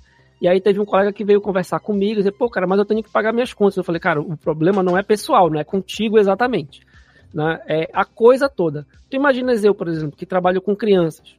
Eu, numa atividade escolar, que seja o teu filho, filho do fulano, do ciclano do teu irmão, aí, quem quer que seja, deu, deu propor uma atividade em que o aluno ele tem que mentir a respeito daquela informação que ele está passando. Uhum. Eu acho que todo mundo condenaria isso se isso fosse ensinado, por exemplo, de sala de aula. Sim. Por que, que na vida real isso não é debatido? E as pessoas acham que não, ah, que paga minhas contas. Se eu faço isso com uma criança, ensino ela a fazer isso, todo mundo discutiria? Porque tá claro, todo mundo sabe que, que é fake. Principalmente a gente que tem um contato maior com áudio, tem um baita do microfone e o, o som não vem daquele microfone, vem do, do celular. A gente consegue distinguir. Exatamente. Né? Então, foi essa argumentação que eu dei para ele. Cara, não estou dizendo do ponto de vista que tem que pagar conta, que se é certo, se é errado, porque certo e errado também é relativo, Sim, né? Depende claro. muito do lugar onde vem. Beleza, tu, alguém te pagou, tá, tá ótimo. Mas, do ponto de vista da reflexão da, da informação, aí eu coloquei esse ponto de vista. Se eu ensino isso para o meu aluno, sei lá, eu tenho um sobrinho, tenho um filho teu, em sala de aula, tu vais condenar, me condenar enquanto professor? Aí foi quando ele pensou, ele falou, é, tu tens um ponto de vista. Eu falei, é uma questão de perspectiva. Qual Sim. é a situação em que contexto aquilo tá? Sim, sim, não, com, com toda é, nós certeza. Falamos desde o começo, né, Léo, assim, é, não querendo a gente, a gente é saudosista de algumas coisas, claro, mas não romantizando não, que ah, a gente não, só não, fazia por amor, porque era divertido e tal. Era bonitinho, ok, tá tudo certo. É claro que no fundo, com o tempo, a gente queria ganhar um dinheirinho dos apoiadores, a gente queria claro. pagar uma hospedagem, a gente queria não ter prejuízo, pelo menos, com né? Certeza, a gente queria certeza. tudo isso. O que aconteceu foi que né, acho que um pouco antes da pandemia para cá, sabe quando chega um grande, mega supermercado num bairro? Uhum, sim. E aí, eu lembro que na época todo mundo falou assim: ah, vai ser bom pro mercado, vai ser bom pro bairro. Uhum. e aí, todos os outros mercadinhos falem. Exatamente. Não, né? Exato. Então, assim, chegou uma, uma mídia grande dentro da mídia podcast, né? Isso, né? E, a, e, muita gente falou, nossa, que legal, olha o William Bonner falando no, no, no Jornal Nacional, o podcast, o Miro falou, nossa, aumentou os meus números, que coisa linda. E agora eu tenho participado de reuniões nos últimos anos em que as pessoas não sabem o nome do podcast e a primeira reunião, o kickoff, a primeira coisa de um projeto é perguntar de números. Uhum é perguntar de nicho, é perguntar de dinheiro, é perguntar de patrocínio. Exato. É, o foco está sendo bastante grande em uma coisa e estamos deixando também um pouquinho não sendo romântica de novo, o amor, não é nada disso. Sim, sim. Mas a, a essência, né, de fazer um programa por demanda, de fazer alguma coisa especial para alguém diferente. Por que, que a farmacinha do seu Zé tá funcionando no meio de duas imensas? Exato. Porque o seu Zé, ele tem um negocinho diferente com os clientes, ele tem uma aproximação, ele tem história. Então, eu penso sempre nisso, né? Como a gente vai lidar com esse mundo em que todo mundo é muito, tá muito gigante de dinheiro, ou todo mundo chega e fala, como é que eu vou conseguir um milhão de, de, de ouvintes agora? Sim. A gente não pensava nisso antes. Não, não, não pensava nisso e o que a gente está levantando nesse episódio aqui é exatamente o, o, paralelo do antes e do depois. A gente não está pesando o certo nem o errado, mas a gente tem que levar em consideração isso que a Drica Sim. falou, que uh, a popularização hoje do que se considera podcast e a super exibição, super exposição dos grandes canais de podcast em vídeo faz com que uh, muita gente que, que até teria muita coisa legal para compartilhar não queira nem começar porque já tá vendo que o negócio é tem que, tem que ficar gigante rápido, porque se não ficar gigante rápido, você não vai ganhar dinheiro, e aí precisa ganhar dinheiro. E a gente, durante muito tempo, como a Drica falou, a gente fez podcast e ainda faz podcast, não necessariamente para ganhar dinheiro. Se o dinheiro entrar, ele é muito bem-vindo, mas se a gente tivesse esperado isso a gente não teria feito por tanto tempo. Então não é exatamente a motivação. A motivação hoje principal de quem começa tendo o vídeo como referência é ganhar dinheiro e ficar famoso. Essa é a motivação principal. A nossa motivação, quando a gente começou a fazer nossos podcasts, foi dadas as devidas proporções e diferenças entre as pessoas, mas conversando, via de regra, os depoimentos sempre eram muito parecidos. Eu e meus amigos gostávamos de tal coisa e a gente resolveu se juntar para falar daquilo. Essa essência é. exata, Léo, que eu tô falando, a gente gostava de tal coisa e por isso quer falar sobre aquilo. Uhum. Eu entendo de matemática, queria falar de matemática. Eu gosto de quadrinhos, quero falar de quadrinhos. Isso está se perdendo na primeira reunião porque a pergunta está inversa. O que vai me dar dinheiro? Ah, você gosta de quê? Não, Exato. o que vai me dar dinheiro? Ah, vai te dar dinheiro isso, então vamos fazer isso. Então, o contrário, né? Uhum. E, e isso é por causa das agências que têm o dinheiro na mão dos clientes que não entendiam o que era o podcast em áudio e também não estão entendendo hoje. Porque eles só estão preocupados. E aí, tudo bem, mais uma vez, a lei do capitalismo aí, da ganha da grana, tranquilo, bacana. Inclusive a publicidade com uma dificuldade imensa de operar no áudio. Coisa que era feita nos anos 40 no rádio. Exato. Hoje, 2023, é, é, não, não existe abordagem específica de publicidade bem feita para áudio. Eles pensam no vídeo. Ai, como é que adapta isso para o áudio? Não, gente, vamos, vamos, vamos pensar, vamos investir. Exato. Em 1940 se fazia bem feito?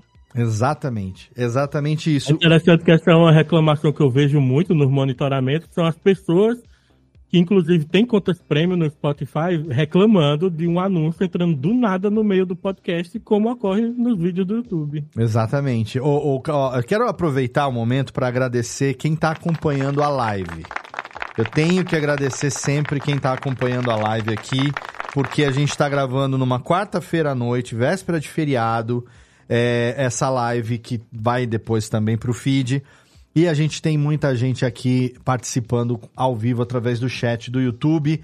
Então, Errado Não Tá Podcast, o Adrian Lemos, o Kainan Ito, Natália Souza, que é meu amor da minha vida. É, de Ângeles, aqui o amigo do amigo do. De Ângeles, é grande amigo do Miro, hein? Não é, Miro? Amigão meu que foi quem me apresentou, quem me forçou a ouvir podcast lá em 2009 Aí, mudou ó, minha vida. De Ângeles Amorim, o, bom, o Estácio também tá lá. E entre eles aqui, deixa eu agradecer também aqui o Leandro, é, Leandro Pereira. A Domênica tá aqui também. Beijão pra Domênica, mandando um beijo pra Drica também. O Thiago Gamer. É, o, o Marcelo Salgado, meu arque-amigo aqui, que saudade do meu querido Marcelo Salgado. E também o Carlinhos Vilaronga, lá da Nabecast, que está no Japão, portanto, 12 horas na nossa frente. Então, se a gente está aqui agora 10 para as 10 da noite, 15 para as 10 da noite de uma quarta-feira, ele, Carlinhos Vilaronga, está lá 12 de outubro, quinta-feira, 15 para as 10 da manhã, acompanhando a nossa gravação aqui ao vivo, interagindo como nunca. Ele disse que está feliz de pegar a live porque ele mudou de trabalho e agora ele consegue mais uma vez acompanhar ao vivo, primeira vez que ele consegue acompanhar depois que mudou de trabalho. E ele interagiu com muita coisa legal aqui no chat, de tudo aquilo que a gente está conversando. E o Carlinhos está fazendo aqui no chat exatamente aquilo que a gente fazia nos bons tempos de ouvir podcast, que era, na nossa mente, ficar conversando com quem tá ali gra gravando o programa e a gente tá também podendo interagir, né? E aqui, entre as coisas que ele falou, Rodrica, ele falou aqui no, no, no final, a última colocação dele aqui foi a seguinte, para você. Ele fala assim: Eu tenho me perguntado se nós, os pequenos produtores, e os grandões que a gente está citando aqui agora, se a gente faz parte ou não da mesma podosfera, ou se são duas podosferas diferentes. Igual a relação, por exemplo, do YouTube com a TV profissional.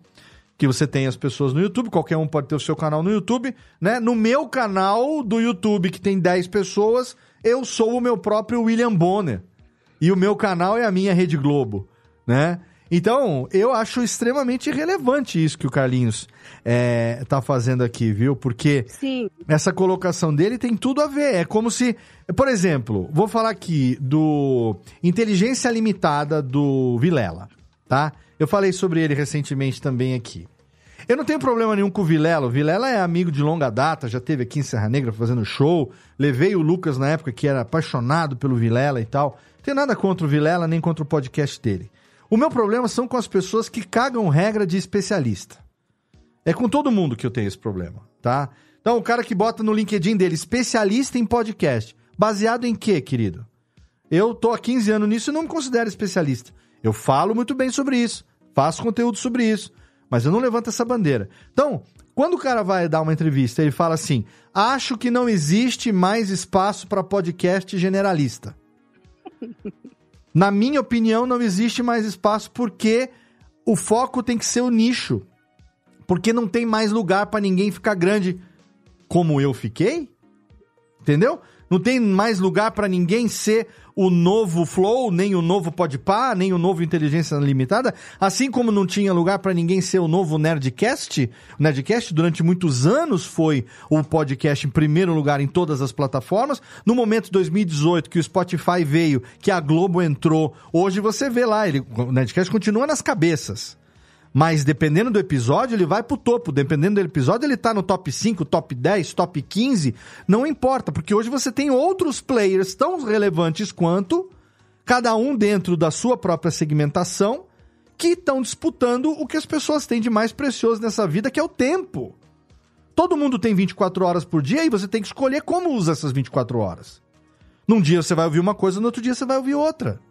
Então, quando um cara do peso do Vilela chega, vai num programa de entrevista ou numa, numa palestra, seja lá o que for, e fala assim: Eu acho que não tem lugar. Não, ele fala: Não tem lugar mais para podcast generalista. Isso para mim é de uma presunção extrema, porque. Quer, dizer, o que, que é?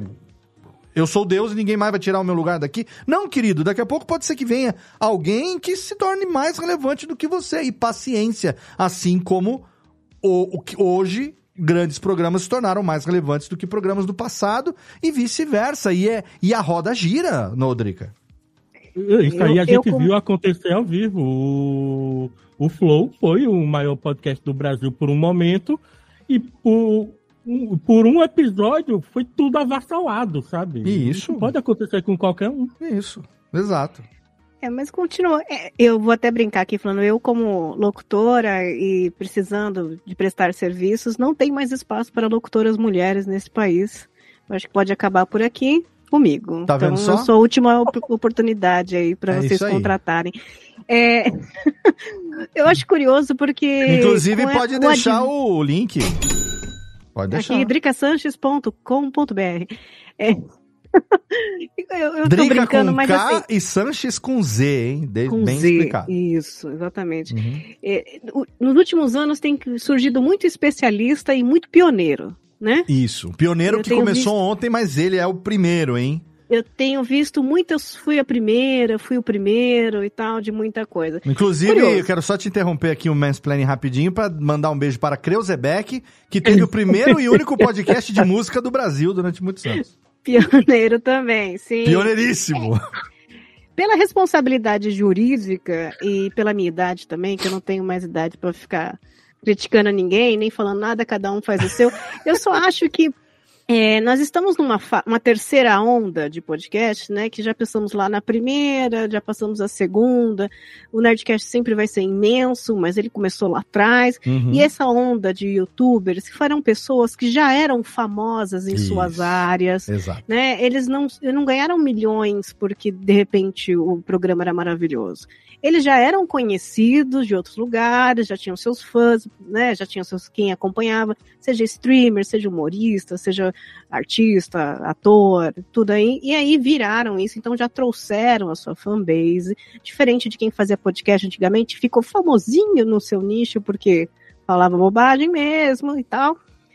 Então, eu acho que esses eventos, a gente conversava muito de podosfera, né? E respondendo uhum. agora, Carlinhos, falando de podosfera, né? Existia uma podosfera, que a gente até fazia piada da podosfera unida, que a gente trocava figurinhas entre podcasts, que era para trocar ouvintes. Olha, conhece o fulano, aí se te ajuda, a gente troca ouvintes, era assim que se ajudava, trocava links, trocava banner. Olha só.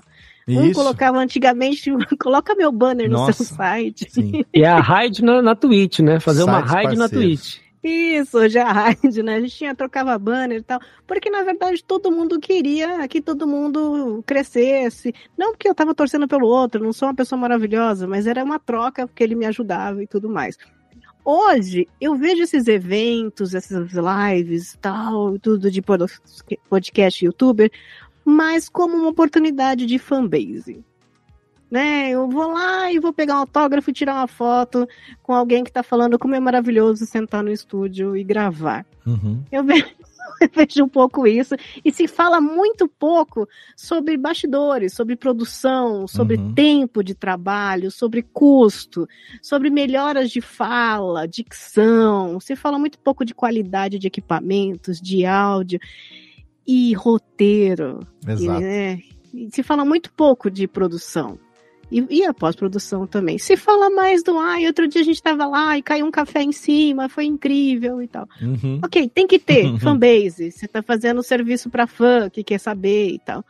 Mas discutir mesmo mídia, mercado, como fazer isso ser legal para todo mundo e funcionar, eu acho que eu tô vendo muito pouco. Sim. E essa podosfera antiga, Carlinhos, que você perguntou aí na tentava fazer isso. Sim. Como é que a gente vai crescer? Como é que a gente vai fazer? Não, e se eu fizer isso? Não, e se eu tiver isso? A gente discutia mais essa coisa de produção técnica, como é que faz, qual que, que você usa, como é que eu faço melhor. Eu não vejo isso tanto hoje. Tanto Não. que estamos aqui falando sobre isso, né? Sim, Eu na tenho, eu época tenho do... duas questões, é, pegando esse gancho da, da Drica. Uhum. É, um, é, vocês comentaram, e, é- e essas são as histórias que, enquanto ouvinte, eu ouvi durante muito tempo, que as pessoas que são produtoras de podcast, antes de qualquer coisa, elas são pessoas que quiseram ter seu podcast para falar. Isso. No mercado, no mercado hoje, a- o Léo como tendo empresa, a Drica também, tá todo, vocês todos estão inseridos em empresas. Existem pessoas que estão entrando no, no, no mundo do podcast como eu sou um editor, nunca tive um podcast, eu sou só um editor. Isso. Olha, eu sou só um cara do roteiro. Eu tô entrando no podcast, mas eu sou só um roteirista. Eu não vou falar, Uhum. eu não vou aparecer, Uhum. eu só vou escrever. Esse tipo de pessoa já tá, já tá, ele já tá presente no mercado. E a Sim. outra questão é o cross-media, né? Que eu acho que é o, o, o que tem mais acontecido. Por quê? Hoje chegou a minha, a minha edição da revista FAPESP, que é um- uma fonte de fomento, de, de, Uhum. de pesquisa e tal. E eu sei que eles têm o, o podcast dele, mas toda a primeira página, quando tu abres ali, eles têm o podcast dele e tem um QR Codezinho. Uhum. Então, é, impressa, é uma versão impressa, mas tem o QR Code, apontou, abriu o, o, o tocador deles do episódio das matérias em si, né, das Uhum. matérias que estão ali na revista. Então, é um, um espaço físico, papel impresso, apontou o QR Code, tu estás ouvindo o podcast. Sim. Ah, então, eu acho que abrange, é, são essas minhas duas, minhas duas questões. Uma é a pergunta Sim. da como é que as pessoas têm entrado, Uhum. se só fazendo podcast, e essa visão da- da- das outras mídias que estão em torno, porque a gente está falando muito do vídeo, mas o, o- o- o- existem outras, como essa, por exemplo, é uma, uma- um podcast de, de fonte de fomento, Sim. de pesquisa. Sim. E, né? Vitor, é por isso que eu aconselho sempre que tem alguém que trabalha com roteiro, agora tem roteirista para podcast. Isso. Brinca de fazer um. Na sua Exato, casa, sozinho, publica, exatamente. tenha um, para você ver como é que é o ritmo do que você escreve no áudio. Porque tem gente que escreve lindamente, mas não funciona no áudio. Isso. né? Você tem que ser diferente tal. Tem muita gente que escreve, por exemplo, na pré-produção, que faz tudo aquilo, mas nunca brincou de fazer, Uhum. né? Nunca esteve lá. Então eu sempre indico, quer trabalhar com isso? Legal, tá precisando, o mercado tá bom.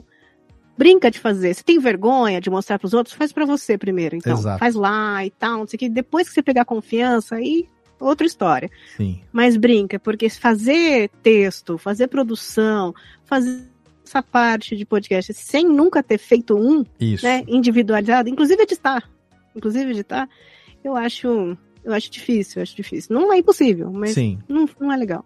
É, são duas coisas. Isso que a Drica tá falando, né? E o fato de que as pessoas querem trabalhar, precisam trabalhar, né? As pessoas precisam de emprego. E aí, você vê aonde que tá o emprego. A gente tem que lembrar também que a gente está vivendo um, um- um mundo é, de re- retomada pós-pandemia, aonde o impacto não só psicológico na vida das pessoas, na mente das pessoas, mas profissional no bolso das pessoas foi muito grande. Então, é, a perspectiva de você poder trabalhar com a internet, do conforto da sua casa, tendo um equipamento minimamente necessário e uma conexão de internet a alguns metros do lugar onde você dorme, a outros tantos metros do lugar onde você faz as suas refeições. Isso hoje em dia é um sonho de consumo, um sonho de, de, de vida para muita gente. Né? Eu vou só, ah, o, o pessoal perguntou para mim na época assim: ah, a radiofobia foi impactada pela pandemia. Do ponto de vista do trabalho, foi impactada porque grande parte de clientes que a gente tinha, que tinha um orçamento para o podcast, pelo impacto da pandemia, teve que redirecionar esse orçamento para outras coisas.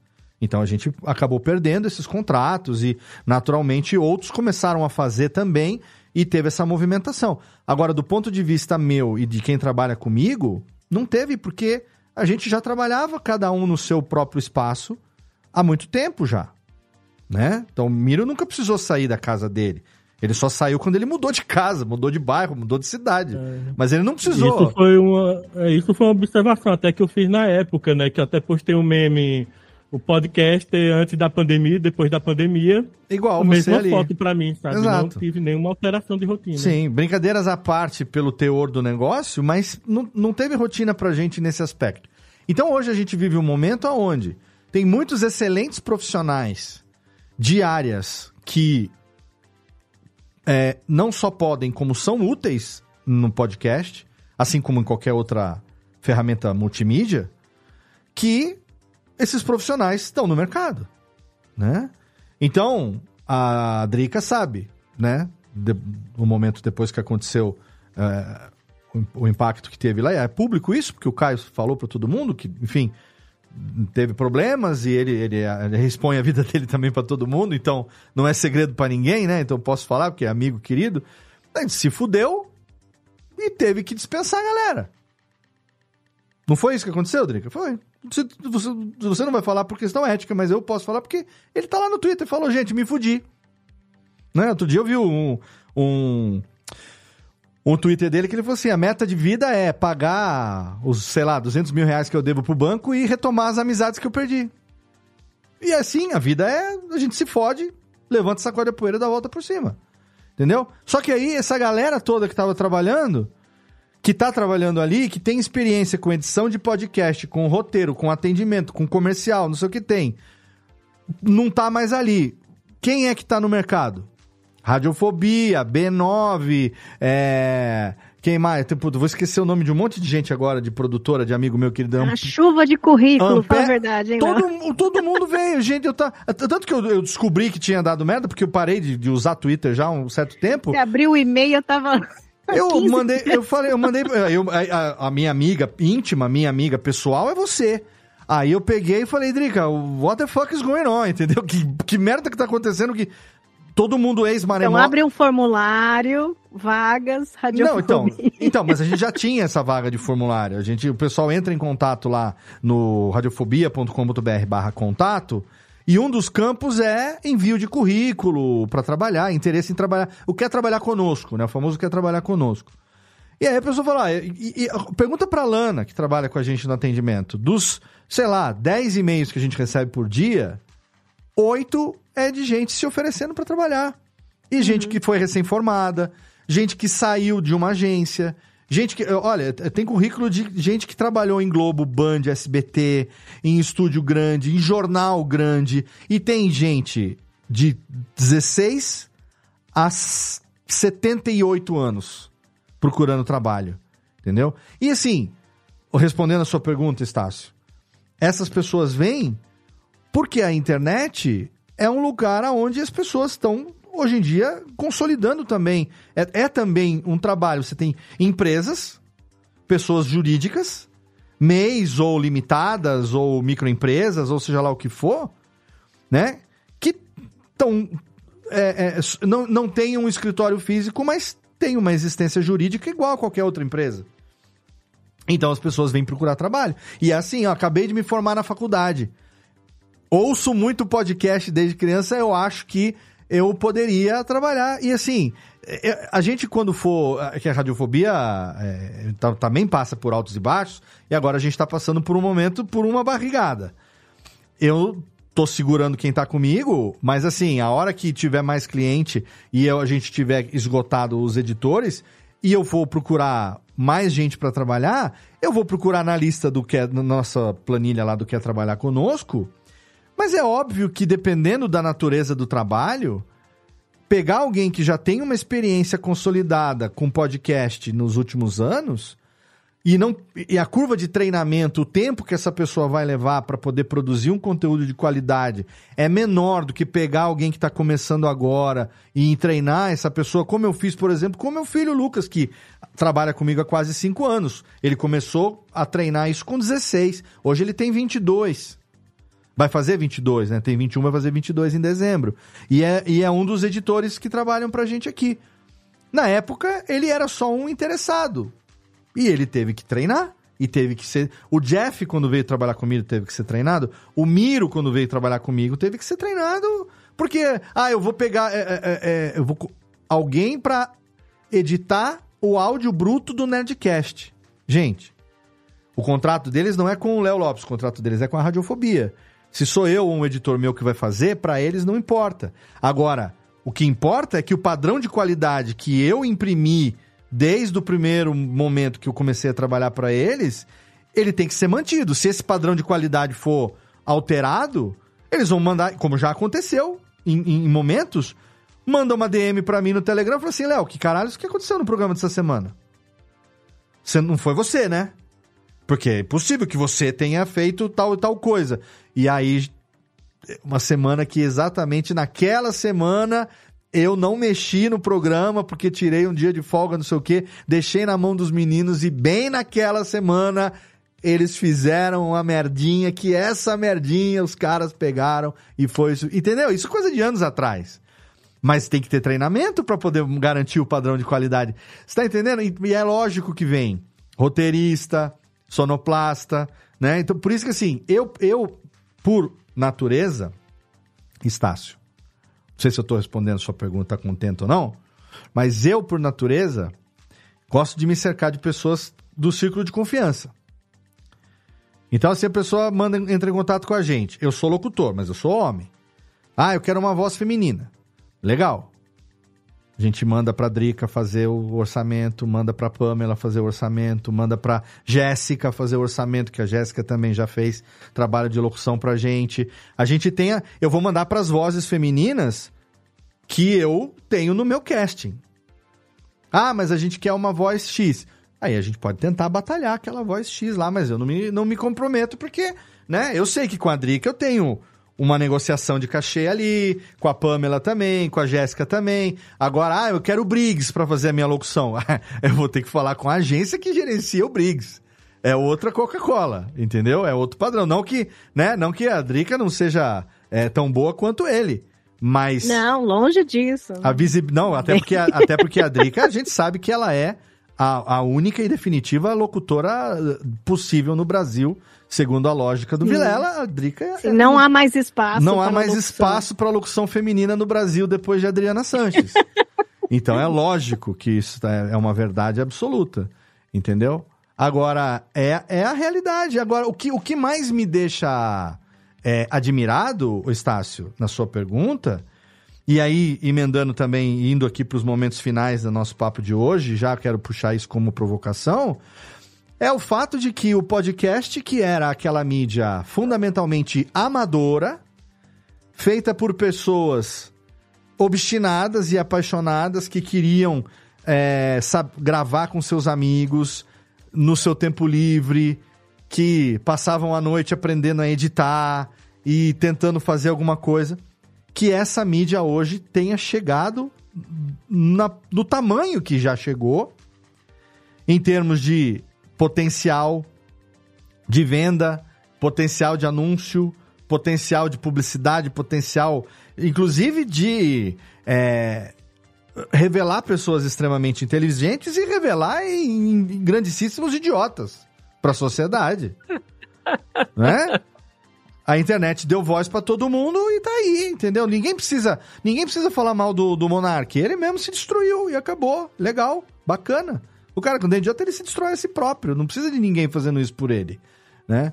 Então, a gente hoje, a, a minha provocação é, vocês imaginavam lá atrás, Estácio quando começou a ouvir, o Miro quando fazia aquele repositório dos podcasts brasileiros ativos no Mundo Podcast oh, que você herdou do Rafael Portilho, nosso grande amigo Rafael Portilho, que tinha lá, como é que chamava o catálogo do Portilho? O, o Rafael tinha Teia Cast. Teia Cast.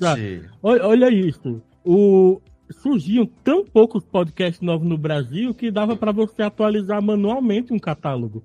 Então Ó, eu todo dia essa camiseta, três, quatro novos. Essa camiseta tinha o bordão de metade da podosfera brasileira.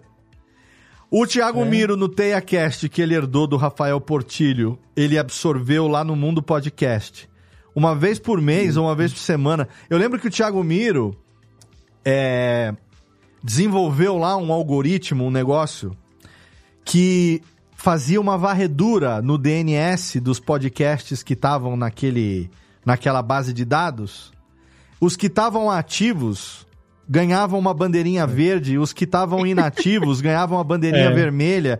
E a gente sabia era... com isso, entrando no TeiaCast, que o TeiaCast, a ideia do Portilho era essa, era, era a Teia, aquela rede dos podcasts, para a gente saber quais eram os novos podcasts que surgiam e quais estavam ativos ou não. Imagina isso, isso hoje, cara. Quando você entrava, a, a home da TeiaCast, o podcast mais novo era o que estava em primeiro lugar. Isso, e hoje, a gente imagina isso em 2023. A gente falava tanto, Léo, nessa época do TeiaCast também, de catalogar podcast, Exato. de listar, de estar tudo no mesmo lugar. Você lembra, lembra de projetos que surgiam? Eu esqueci o nome daquele projeto. O Miro vai lembrar já já. Wiki, a Podosfera Wiki. Wikipod? É, era o cadastro era, Como é que chamava? Aquele outro que era como se fosse um YouTube de podcasts, Miro, que, que surgiu.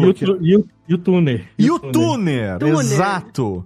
E, e quantos e quantos não surgiram e a ideia do cara era assim, eu quero ser o repositório oficial dos podcasts brasileiros. E aí, eu já falava isso há 10 anos. Cara, não vai dar certo. Não vai dar, irmão. Vai chegar uma hora que não vai ter controle. Imagina, eu vou apostar no meu projeto. Beleza. Olha aí, 10 anos depois do que aconteceu. Não só um YouTuner da vida não, não, não, não caberia jamais na realidade de hoje, como o próprio podcast tá no YouTube. Porra! É, não, e olha que interessante, eu entrei aqui, o YouTuner tá ativo, né? E ele só tem uma mensagem. O YouTuner nasceu em 2012 como uma tentativa de diminuir a dificuldade de apresentar podcast. Em 2021 isso não é mais um problema. E acabou. Acabou. maravilha, maravilhoso. Gênio, Cumprimos gênio. a função. Né? Genial, genial. Vou deixar o link na postagem. Então, a minha provocação aqui, vou, vou mais uma vez puxar de vocês, é vocês, quando começaram, Drica, quando começou lá a, a, a, fazer os seus. A participar com os meninos do Pauta Livre, depois começou a fazer os teus podcasts também. O Miro, quando começou com o Mundo Podcast, depois teve o Telha, teve os outros projetos que ele já que ele já participou. Teve lá também, que é o Faz Bem, como é que chamava? O.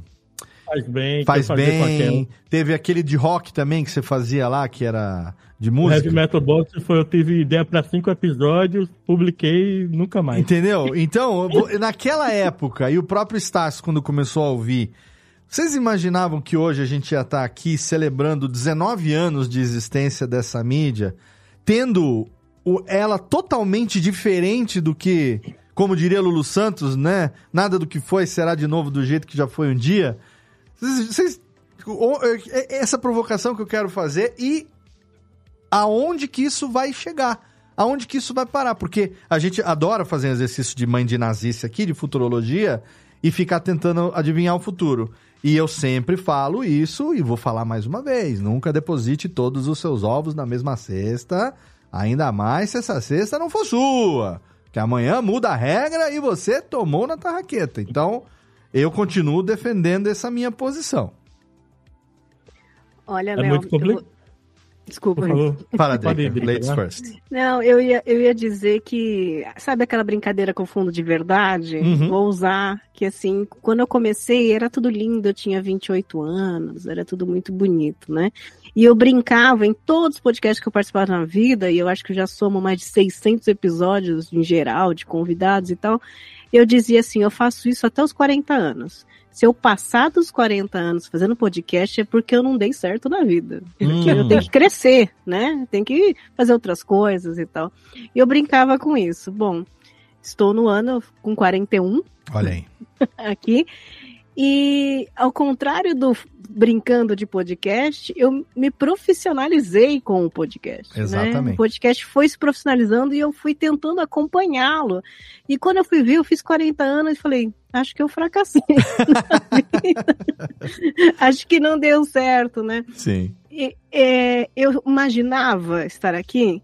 Imaginava. Queria? Não sei. Uhum. É, a brincadeira com fundo de verdade era essa, assim. Talvez é, estando aqui quer dizer que eu não consegui ou grandes ah, coisas em outros lugares e tal. Ou não sei. Só sei que estou. Uhum. E aí a gente precisa se adaptar a isso dentro da profissionalização. O que, que hoje o podcast nos dá? A gente já falou aqui de monetização, de números, de profissionais de empresa querendo né, muita coisa e pouco conteúdo. O que, que a gente tem? O que, que a gente traz daquela época? O conteúdo, o que gosta de fazer, o que sabe fazer. Eu acho que é, é um desafio nosso, Léo, Uhum. Miro Estácio, de juntar o que a gente fazia com o que querem hoje, Exato. né? E eu acho que isso é a brincadeira ideal, né? De, de, de conseguir ganhar vida com isso, pagar nossas contas que queremos, visar, sim, por que não? E não ficar pensando que a gente vai ser mais um YouTube, podcast Uhum. imenso de gente famosa. Pensar num conteúdo que compense isso de alguma forma. Eu, eu confesso que eu estou num ano de desafios para isso. Sim. assim, de, de questionar mesmo o que vale. É, a gente era numa época que os ouvintes falavam, ai, faz quatro horas de podcast, quer te ouvir falando, não sei o quê. E- Uhum, e- uhum. e te- muda a chave, ninguém quer te ouvir falar mais 14 minutos, Ninguém calma. mais. Exato. Exatamente. Então, vou te dizer que a futurologia, é, eu entrei no, na fase entrou um grande mercado no bairro, acabou com o bairro. Como é que eu faço para me manter nesse bairro mesmo com esse grande mercado? Sim. Vou trabalhar nesse grande mercado? Vou mandar currículo para ele? Exato. Vou trabalhar prestando serviço para ele? Vou me juntar a ele? Vou fazer algo tão bom quanto que vale a pena para o bairro? Então, eu estou nessa fase de adaptação. Né? Perfeito. Então, futuro, aí eu vou confiar no que você disser aí, que daqui a uns três anos a gente vai fazer esse programa de novo.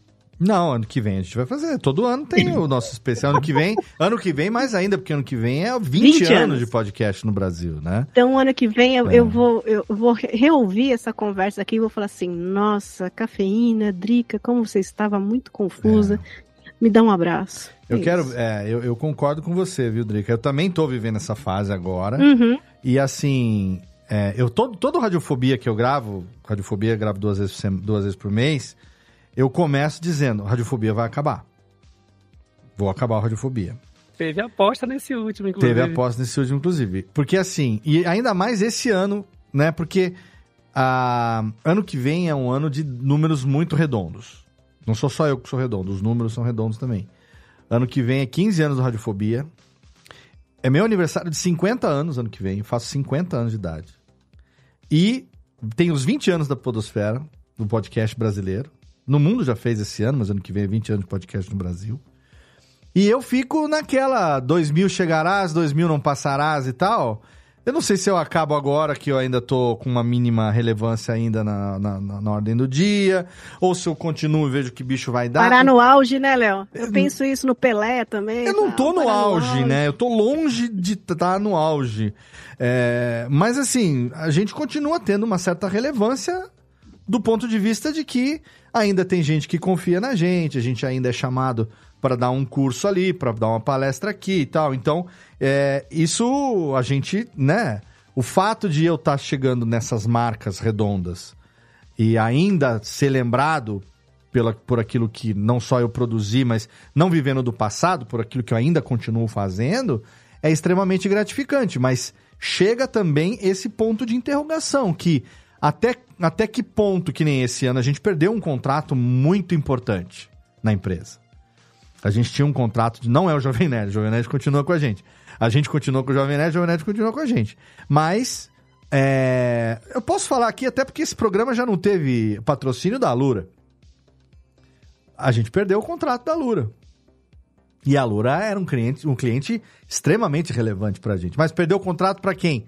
Para ela própria. Porque a Lura internalizou o processo de produção dos podcasts. E essa é a lei do mercado. É assim que funciona. Né? Eu tô com você há 10 anos, mas agora eu coloco alguém lá na minha empresa, vou pagar um salário fixo para essa pessoa. Essa pessoa aprendeu tudo que vocês fazem durante esses anos todos. Agora ela continua fazendo, recebendo um salário de funcionário e a gente perde o cliente. É assim, é a lei do mercado, é assim que funciona. E contratos existem para quando eles chegam no seu momento de renovação, de, ainda mais com tanto tempo depois que já foi assinado, não queremos renovar, é automático, é lei, é, é, é, jurídico, tá certo. A Drica, além de ser tudo que ela é, ela é advogada também, e ela sabe disso. Ah, o contrato já expirou o período de, de que, que, poderia ser coisado a partir de agora, ele está na renovação automática. Ambas as partes podem, de acordo com a cláusula de aviso prévio, cancelar a qualquer momento e tá tudo bem. Entende? Tá tudo bem. Ah, mas a Lura parou de fazer podcast? Não, pelo contrário. Eles são importantes. Meus cursos continuam lá, minha amizade com o Paulo. O, o Radiofobia dessa semana é com o Guilherme. Guilherme Seu Silveira. Alura. Seu aluno, Guilherme Silveira. Entendeu? Meus cursos continuam lá. Mas o que eu quero dizer é que, do ponto de vista da empresa. Ah, mas então a radiofobia acabou. Não, não tem nada a ver. É um cliente importante que a gente não renovou o contrato agora, assim como outros já aconteceram no passado e vão acontecer no futuro. E esse é o, o empreendedorismo, é isso. Você tem uma empresa, hoje você tem um contrato, amanhã você tem outro, entendeu? Fecha um contrato bom hoje, amanhã você consegue um melhor.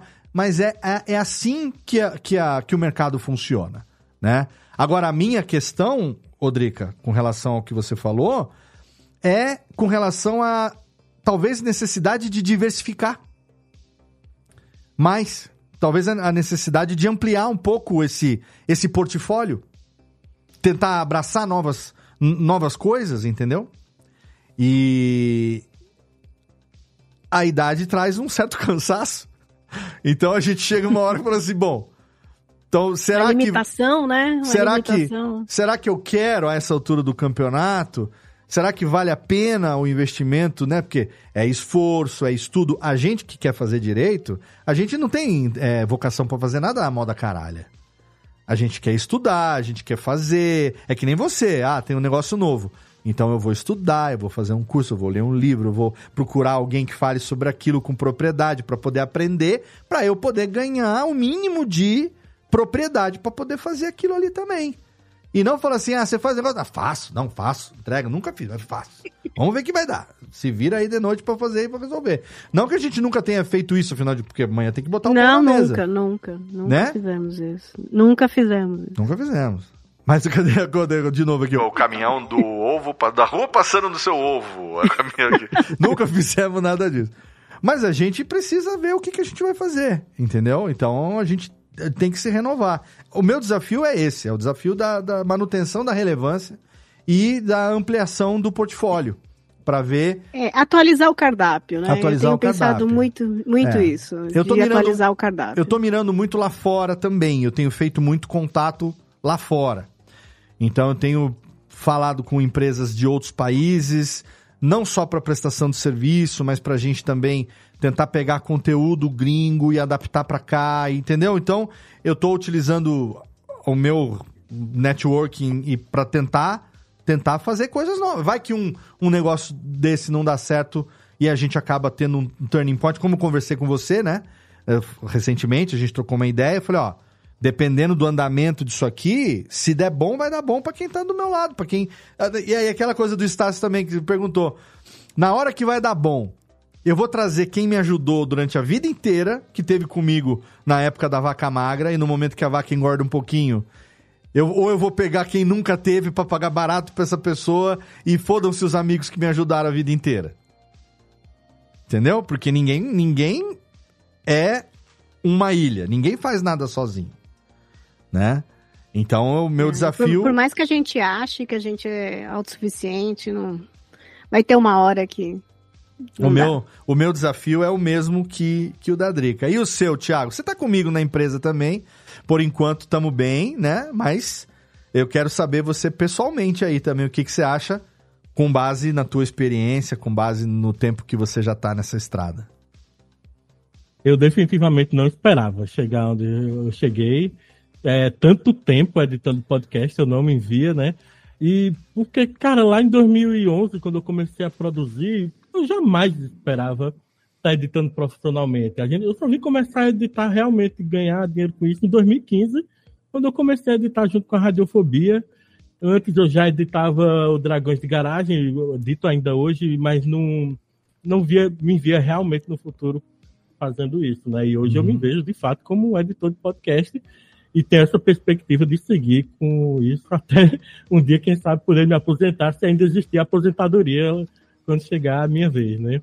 É, eu acredito que hoje a mídia podcast a gente chegou num platô, sabe, assim que Hum, é, e que vai se manter, que vai se manter por bastante tempo, inclusive com a chegada da IA traduzindo podcasts gringos, né? Que Exato. vão, queira ou não, ser uma concorrência com os podcasts brasileiros.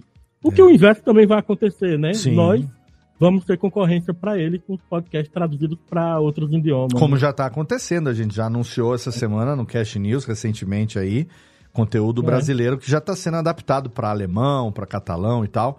É, e, e conteúdo de lá que a gente também está tentando entrar nesse mercado, né? Então, uma coisa, ah, a IA vai matar o, o, o nosso. Não, a IA vai ser uma excelente ferramenta e a gente vai ter que estar ali para gerenciar que tá tudo acontecendo direitinho, né?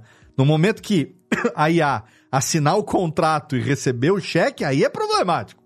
Enquanto precisar da gente para gerenciar esse meio termo aí, até aí tá tudo bem, né?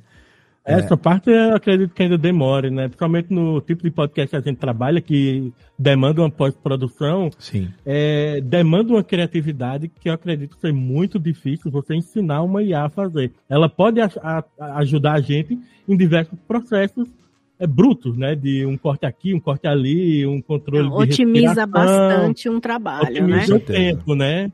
É, mas substituir totalmente o editor de podcast, se vier a acontecer, eu acredito que demore muito ainda. Eu acho que por um bom tempo a IA vai segregar um pouco as pessoas financeiramente. Porque ela é um- hoje um trabalho caro que faz. que, que agiliza muito o trabalho de algumas pessoas. Eu tenho buscado na parte de audiovisual e falando, putz, se eu tivesse esses milhões de dólares por mês para pagar esse programa, seria teria um conteúdo diário maravilhoso. Tem quem tem e quem tem usa e ele tá na frente ali Uhum. com conteúdo e tal. Então, por enquanto, por uns, bom tem por uns bons tempos, isso vai acontecer. Quem tem grana, comprar esses recursos todos, vai vai estar na frente. Depois, aí, como tudo na vida, vai começar a dar uma nivelada, né? Eu acho que é um tempo, né? A gente ainda vai pegar isso, mas muito lá na frente, eu acho. Eu tenho, eu tenho um exemplo, por exemplo, de quem trabalha com edição de fotografia de casamento, por exemplo. Uhum. Um, um fotógrafo de casamento muito requisitado, que faça um ou dois casamentos por semana, não é ele quem edita as próprias fotos, né? Ele Claro. tem equipe para fazer isso. Sim. E o Photoshop, ele já, já implementou, você já pode usar, é, por exemplo, remove esse poste que apareceu aqui atrás da foto. E você faz isso Remove de essa forma minha massiva. tia. Remove essa minha Remove, tia. é, que- Pode remover. E isso você faz de forma massiva. E como isso impacta o trabalho do editor de fotografia? Ela não substitui o editor, mas ela demanda menos profissionais contratados. Sim, exato. É- é- Ela vem reduzir custo de pessoal, muitas É. vezes, mas ela acaba, é, por outro lado, mantendo e demandando um, um profissional qualificado para poder cuidar disso, né? Para poder gerenciar isso. Então, você não tem, digamos ali, dois profissionais medianos, mas você vai precisar manter um profissional que entende muito bem daquilo para poder ter aquilo ali do lado, né? Então, Uma pessoa que tenha, Léo, vou puxar de novo, um amplo campo lexical, porque lexical, é no prompt, né? Exatamente. Tem que saber escrever para ela poder entender o que, que quer que ela faça. Não exato. faz assim, ah, faz aí. Isso. Entendi. E aproveitando, aproveitando que você está em tela, eu quero a tua, o teu exercício agora. O, o, esse ponto que o, o Miro estava tocando, que você, a gente estava tocando a respeito de IA, eu acho que para muitas coisas o brasileiro tem um potencial de invasão muito maior do que os outros os outros países, a gente por conta da criatividade, uhum. entendeu? E o, é, esse, esse, jeito expansivo de ser em muitos aspectos. É, a gente, come, tá a gente comentou no... O brasileiro é muito mais safo do que outros povos. É, é streetwise, né? Streetwise. Aí, o, o, por exemplo, a gente conversou num outro, acho que foi no Radiofobia, que a gente estava conversando, daquela situação do, do, da preocupação dos pais em Portugal de que os filhos estão falando como youtubers brasileiros, né? Muito por conta ah, do sim, Felipe sim, Neto sim. e tal. Então tem, tem esse lance da gente ter algumas características que eu acho que elas se sobrepõem uhum. em relação a, a, a, a, pessoas de outros países. Então acho que se usar direitinho, a balança ela fica meio que equilibrada, talvez até tenda um pouco maior para o nosso lado em, em, muitos aspectos. Mas eu quero saber com relação ao podcast. Cara, o, o wrap podcast... dos 19 anos versus chegamos aqui, é, o que vem pela não, frente. Eu não, eu não tinha essa, essa. Quando eu comecei a ouvir, ele, ele foi muito por conta de dos podcasts de tecnologia, de celular e tal. Foi ali que eu comecei, aí veio o Nerdcast, depois abriu o mundo como, como um todo, assim, para mim, né? Mas eu ainda sou aquela pessoa que, tipo assim, eu fico procurando coisas novas para ouvir. E a, eu faço um, um, paralelo com o mundo da música, que tem o, o, o, os grandes shows, né? Pode assistir, por exemplo, eu sou fã de determinadas bandas, eu acho que o último show grande que eu fui assistir, por exemplo, foi o John Mayer. E quando eu fui comprar, por exemplo, o show do John Mayer, eu falei, eu não quero assistir lá de trás, eu vou comprar a pista ali na frente, eu quero ver de, de perto. Se for pra ver de longe, eu vejo de casa, na, na, na TV, uhum. entendeu? Mas existe um, um, um, existe um outro lado da música que são os festivais independentes. É, é menor, é menor, é um orçamento menor, mas tu assiste aquele cara de, bem de perto. Tu consegues ir atrás do palco e conversar com o artista, tu Sim. bate um papo, tira uma foto. Então eu acho que o podcast tem muito disso. Depois que entraram, a, é, a, entrou o Globo, entrou essa, essa galera, são aqueles podcasts que são, são distantes.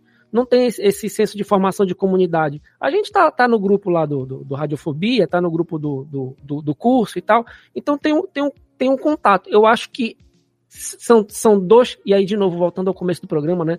São duas podosferas diferentes dentro de, um, de uma grande podosferona. Entendeu? Então, eu não imaginei que isso fosse se segmentar tanto em, enquanto ouvinte, eu estava preocupado com outros aspectos. Então, hoje eu, eu, tenho, tenho dois grupos de podcast que eu ouço, que são esse podcast que tem produções maiores e tal, uhum. com artistas que eu, que eu me, me conecto de alguma maneira, mas a maior parte ainda é essa galera que figura como se fosse esse podcast independente, né, um festival menor ali, em que a gente consegue trocar ideias, porque o lance também da percepção de ouvinte do podcast é a gente conseguia falar com os podcasts que a gente, que a gente gostava, Isso. mesmo que fosse por e-mail. O e-mail é um negócio de comunicação pessoal extremamente defasado, mas o Nerdcast mantém até hoje. Exatamente. Né? Mantém até hoje. Mantém porque é o Nerdcast. Exatamente. Né? Mantém porque é o Nerdcast, mas é aquele senso de comunidade que eu o Nerdcast quero... mantém, a gente mantém aqui no Radiofobia, senso de comunidade, Sim. independente do tamanho da, do, do, público. Eu quero aproveitar o gancho que você falou do, do Nerdcast para deixar como depoimento a importância do Nerdcast para o podcast brasileiro e da manutenção do espírito de comunidade no podcast brasileiro. Eu quero deixar isso como registro aqui. Não só na figura do jovem, né, do Alexandre e do Dave, que são seres humanos é, de um nível fora do padrão e que tem isso também de que é, quando alguma coisa dá certo, eles chamam para participar aqueles que estiveram junto com eles o tempo todo e que na hora que a, que, que a vaca era magra, o bife era fino. Agora que a vaca tá um pouquinho mais gorda, vamos comer um steakzinho melhor, mas vamos comer junto porque você ajudou a roer o osso lá atrás. Agora vamos aqui, né? Num tibonezinho melhor, um aguiozinho e tal. Agora já podemos. Então, isso é, eu aprendi muito com, com eles também, apesar de ser mais velho na idade, mas em termos de experiência, da, do, do, do espírito da necessidade de se cercar das pessoas do círculo de confiança, aquele aquele, como é que chama? Aquele, é círculo de confiança, aqueles, sabe, de, de segurança que você tem ali. É, e assim, manter o Nerdcast com a qualidade, com a periodicidade, com a importância que tem hoje. Os números do Nerdcast não caem, outros surgem, mas os números do Nerdcast continuam ali. Eu digo isso porque a gente tem o Trello e compartilha-se os, os, downloads e tal. Não vem ao caso aqui falar dos números, mas eles não caem, eles estão sempre ali. Claro, varia de acordo com o programa, de acordo com o temática, convidado e tal, mas. E quando eles fazem alguma coisa e a, movimenta a comunidade, esse movimento é maciço. Então, eu queria compartilhar contigo até uma curiosidade, Léo, porque até, só quero, só quero citar rapidinho cá... antes de esquecer Uh, exemplos como o caso do cacete de agulha, por exemplo, de pessoas que precisam de doação de sangue. Recentemente teve, né, Miro, uma, uma, uma conhecida, querida também, é, que Isso. passou por um acidente. Na hora, gente, tá precisando, puta, manda, vamos lá, é isso aí mesmo. Não, não tem essa. Às vezes eu preciso de uma divulgação de um negocinho básico. Porra, Leozito, manda aí pra nós. Assim que der, a gente fala. Não tem, entendeu? Tempo ruim. Então, e, e a gente vê tanta gente agora, começando agora, começou ontem, né? Tem um moleque de 20 anos estava dando entrevista no podcast dizendo não, porque o podcast é assim. Você pensa nos cortes e desenha o conteúdo de acordo com aquilo que você quer entregar de corte. Eu faço podcast há dois anos e sempre foi assim. Caralho! É, muito é que nem o meu filho, o Lorenzo, falando na altura da sabedoria dos 10 anos de idade dele, contando experiência de vida.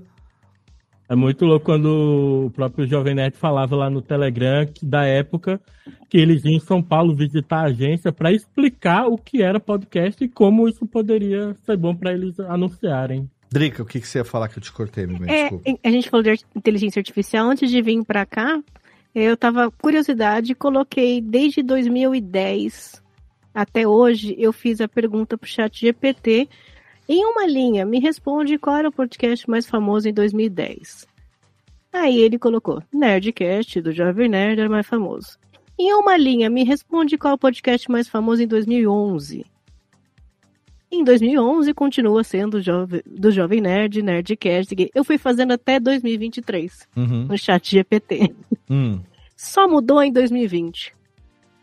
Tá vendo? Durante 10 anos, o chat GPT só respondeu Nerdcast. Qual era o maior podcast do país. Então, assim, a importância, independente de se você gosta do conteúdo, se você já foi ouvinte, se não foi ouvinte tal, a importância que teve para a história do audiovisual, do áudio brasileiro, uhum. do podcast, é inegável. É, foi realmente o grande marco da história do podcast nesses 19 anos. E uma outra coisa é que é, eles estão sempre abraçando as novidades, mas agregando. Não estão mudando aqui lá, não. porque eu tenho conhecidos, não vou citar nomes aqui, porque vou foder com esses caras agora, é, que são da modinha. Não, porque agora a moda é podcast. Então vou fazer podcast. Aí dá dois meses. Porra, Léo, mas não deu 10 mil downloads, eu vou fazer o vídeo agora. Aí vai pro vídeo. É a paleta mexicana, né? Ah, paleta mexicana. Aí foi pro vídeo, aí. Ah, não, mas o vídeo tem que ter. Aí vou comprou o Herman Miller, comprou SM7B, mas quatro, pra todo mundo, naquela mesa. Investiu o que juntou em dois anos. Faz a live, tem 100 views. Porra, Léo, não é por aí, eu vou fazer outra coisa, agora é TikTok. Daqui a pouco o cara tá fazendo NPC. Ah, é banana. Obrigado pela banana. É isso aí. Entendeu? Os caras não. Podcast desde 2006.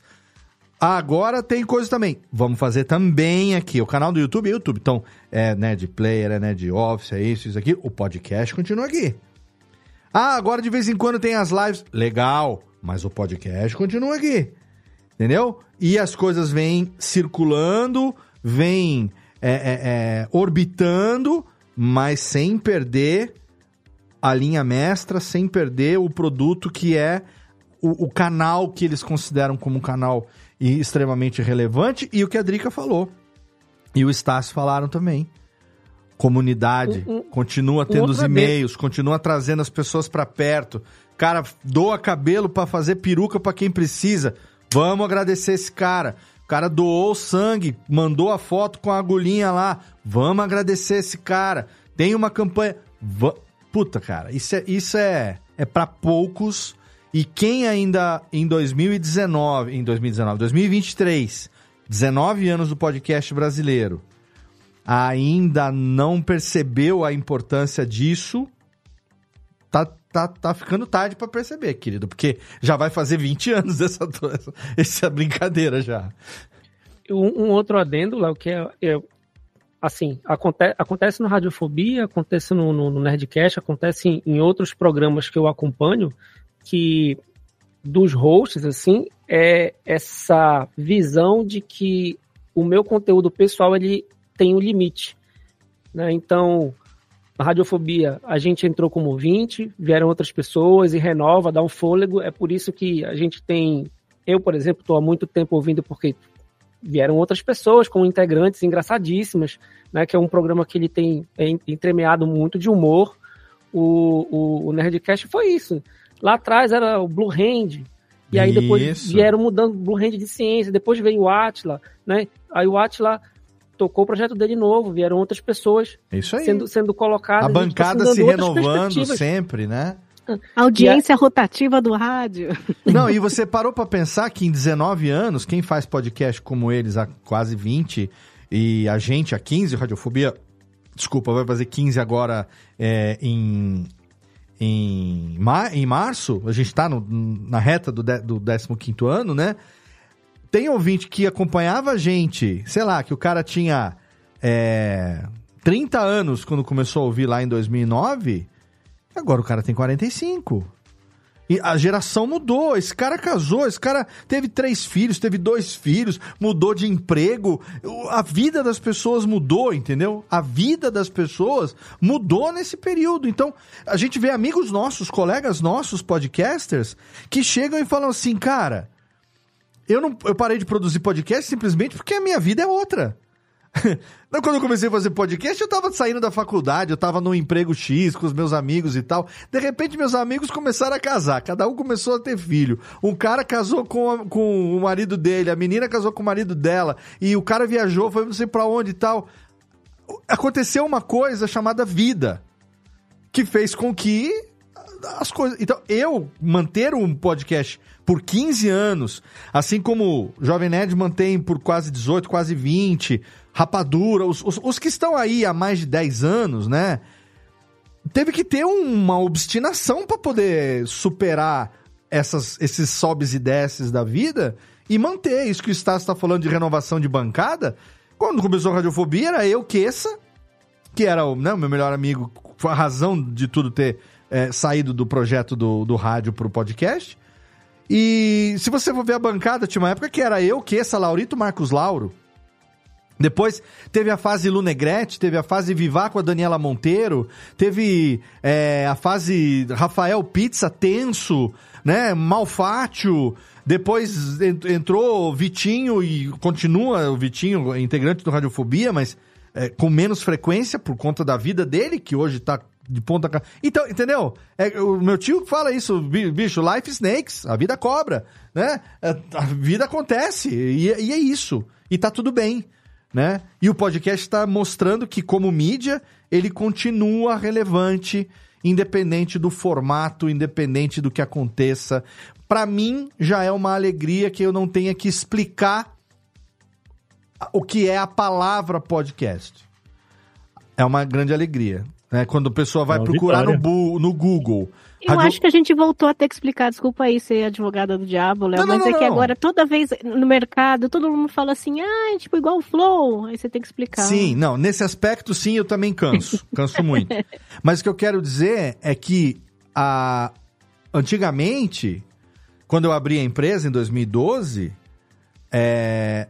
eram poucos os... as pessoas que vinham organicamente até nós querendo é, um serviço de produção de podcast profissional. Tanto que a gente só começou por conta do contrato com o Jovem Nerd que está aí até hoje. Agora, o que hoje a gente recebe, se eu te mostrar o meu Analytics do, do site, de, da quantidade de gente que chega por conta da busca, produção profissional de podcast, produção profissional de vinheta, edição e tal, não sei o que tem. Nossa, e no LinkedIn, o quanto que não aumentou a busca no LinkedIn. Ó, o seu perfil foi encontrado 750 vezes esse mês. Aí eu pergunto pro LinkedIn, mas cadê os jobs que não estão fechando? Porque, entendeu? No, encontraram o meu perfil, mas ninguém veio aqui, tem as propostas, mas é aquela coisa, né? É, só que o que a gente não precisa mais perguntar, é, é, explicar é isso. O cara já sabe buscar por produção profissional de podcast. Só que aí ele entra em contato e pergunta, e aí? Onde é que é teu estúdio? Quanto que é a hora? Qual o pacote inclui quantos cortes? E não sei o que. Querido, vamos conversar? Eu vou gravar aquela, aquela fitinha cassete, né, Drica? Botar no play. Falar, olha, então, era uma vez um microfone. Põe um slide. olha, gente, eu quero agradecer demais. A gente, vocês sabem, né, que a gente aqui é, é bicho podcastal. Se deixar, a gente fica aqui até amanhã, mas a proposta desse programa de hoje foi exatamente trazer vocês que são pessoas que estão aí na, na, minha vida, né, em momentos diferentes, entraram e continuam, né, presentes. Eu tenho uma gratidão muito grande por cada um de vocês. Eu fiz questão de ter essa diferenciação por conta de que cada um de nós quatro é, vive o podcast de maneiras parecidas, porém distintas.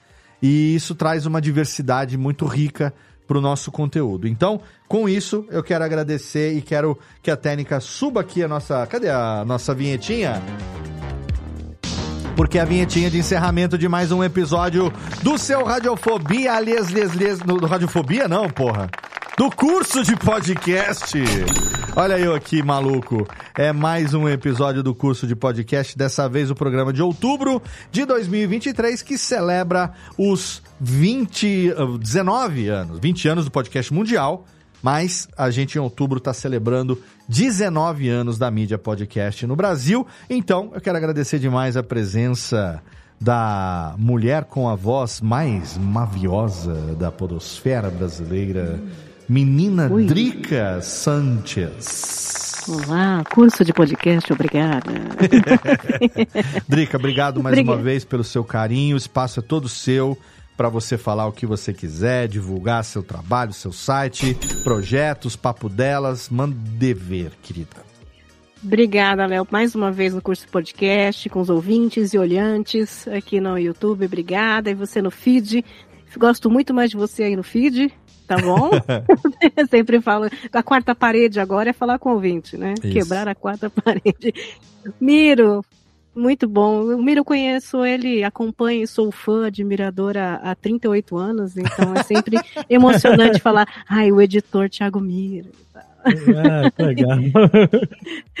e Vitor, é um prazer conversar e estar aqui com você. Estou muito feliz. Quero dizer para os ouvintes, você que está aí no feed, que eu presto serviços, então o Léo falou de LinkedIn, me procura LinkedIn, minha rede social agora é LinkedIn, Drica Sanches, você pode me encontrar por lá, e meu portfólio está em dricasanches.com.br, eu sim trabalho e brinco de podcast e o meu pessoal é o Papo Delas Podcast em todas as plataformas, streamings. Agora na Audible também, olha Exato. só. Exato, olha aí. E agora na Audible Brasil também, então você pode procurar em todo lugar. O sitezinho é lindo, porque eu sou uma senhora que gosta de site. Hoje em dia Isso. é só senhoras que gostam de site. Eu também né? gosto. Tem eu, como um bom senhor, eu gosto também.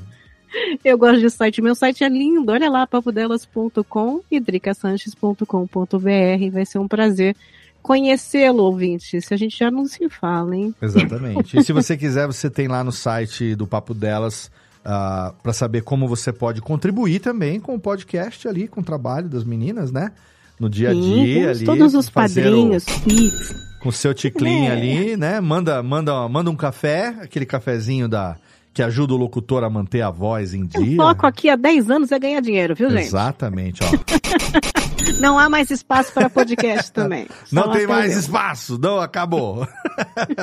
e ó, eu recomendo fortemente que você siga a Drica, entre para a rede de relacionamento da Drica no LinkedIn, porque a Drica é uma pessoa que está antenada com muita coisa legal de produtores lá fora, lá de fora também. Então no LinkedIn ela está sempre colocando novas ferramentas, ela está estudando muito essa questão da IA, como que a gente pode trazer também para otimizar processos dentro do podcast. A Drica é uma pessoa extremamente apaixonada e caprichosa na parte do áudio, então a parte de plugin, a parte de trilha branca, assim, é, é, a gente tem o mesmo espírito de gostar de um áudio de qualidade e o LinkedIn, o LinkedIn da Drica ela tem caprichado muito recentemente nessas indicações lá, sempre dando um, um reply num conteúdo de qualidade, né? Eu tô sempre curtindo lá, você sabe disso. E eu sou Obrigada, eu chovo né? no molhado porque eu sou seu fã, além de amigo, eu sou seu fã e você sabe. Então é um prazer demais ter você na minha vida, tanto no pessoal como no profissional. Ô, louco, bicho, eu tô me virando nos, nos 40. assim. Dos 41 agora, né? Muito bom. Obrigado também, meu amigo Thiago Miro, companheiro de tantos anos. Que sigamos juntos aí, daqui a pouco completando 10 anos juntos, né? Daqui a pouco vai fazer 10 anos Aí. que a gente está no projeto aí, desde que começamos o projeto do nosso querido livro de do, do podcast Guia Básico. E tem muita coisa mais aí pra gente fazer ainda. Então, é, você também tem seu espaço aqui pra falar sobre o que você quiser, meu querido. É isso aí, Léo. Sigamos juntos. Estivemos juntos nas vacas magras, nas gordas. Vamos, vamos seguir aí todo o efeito sanfona das vacas, né? É, é sempre um prazer, velho, conversar com vocês todos aqui, com o pessoal que tá há tanto tempo na podosfera. Me sinto muito à vontade conversando com vocês, gosto muito. Estarei sempre aqui em todos esses episódios especiais.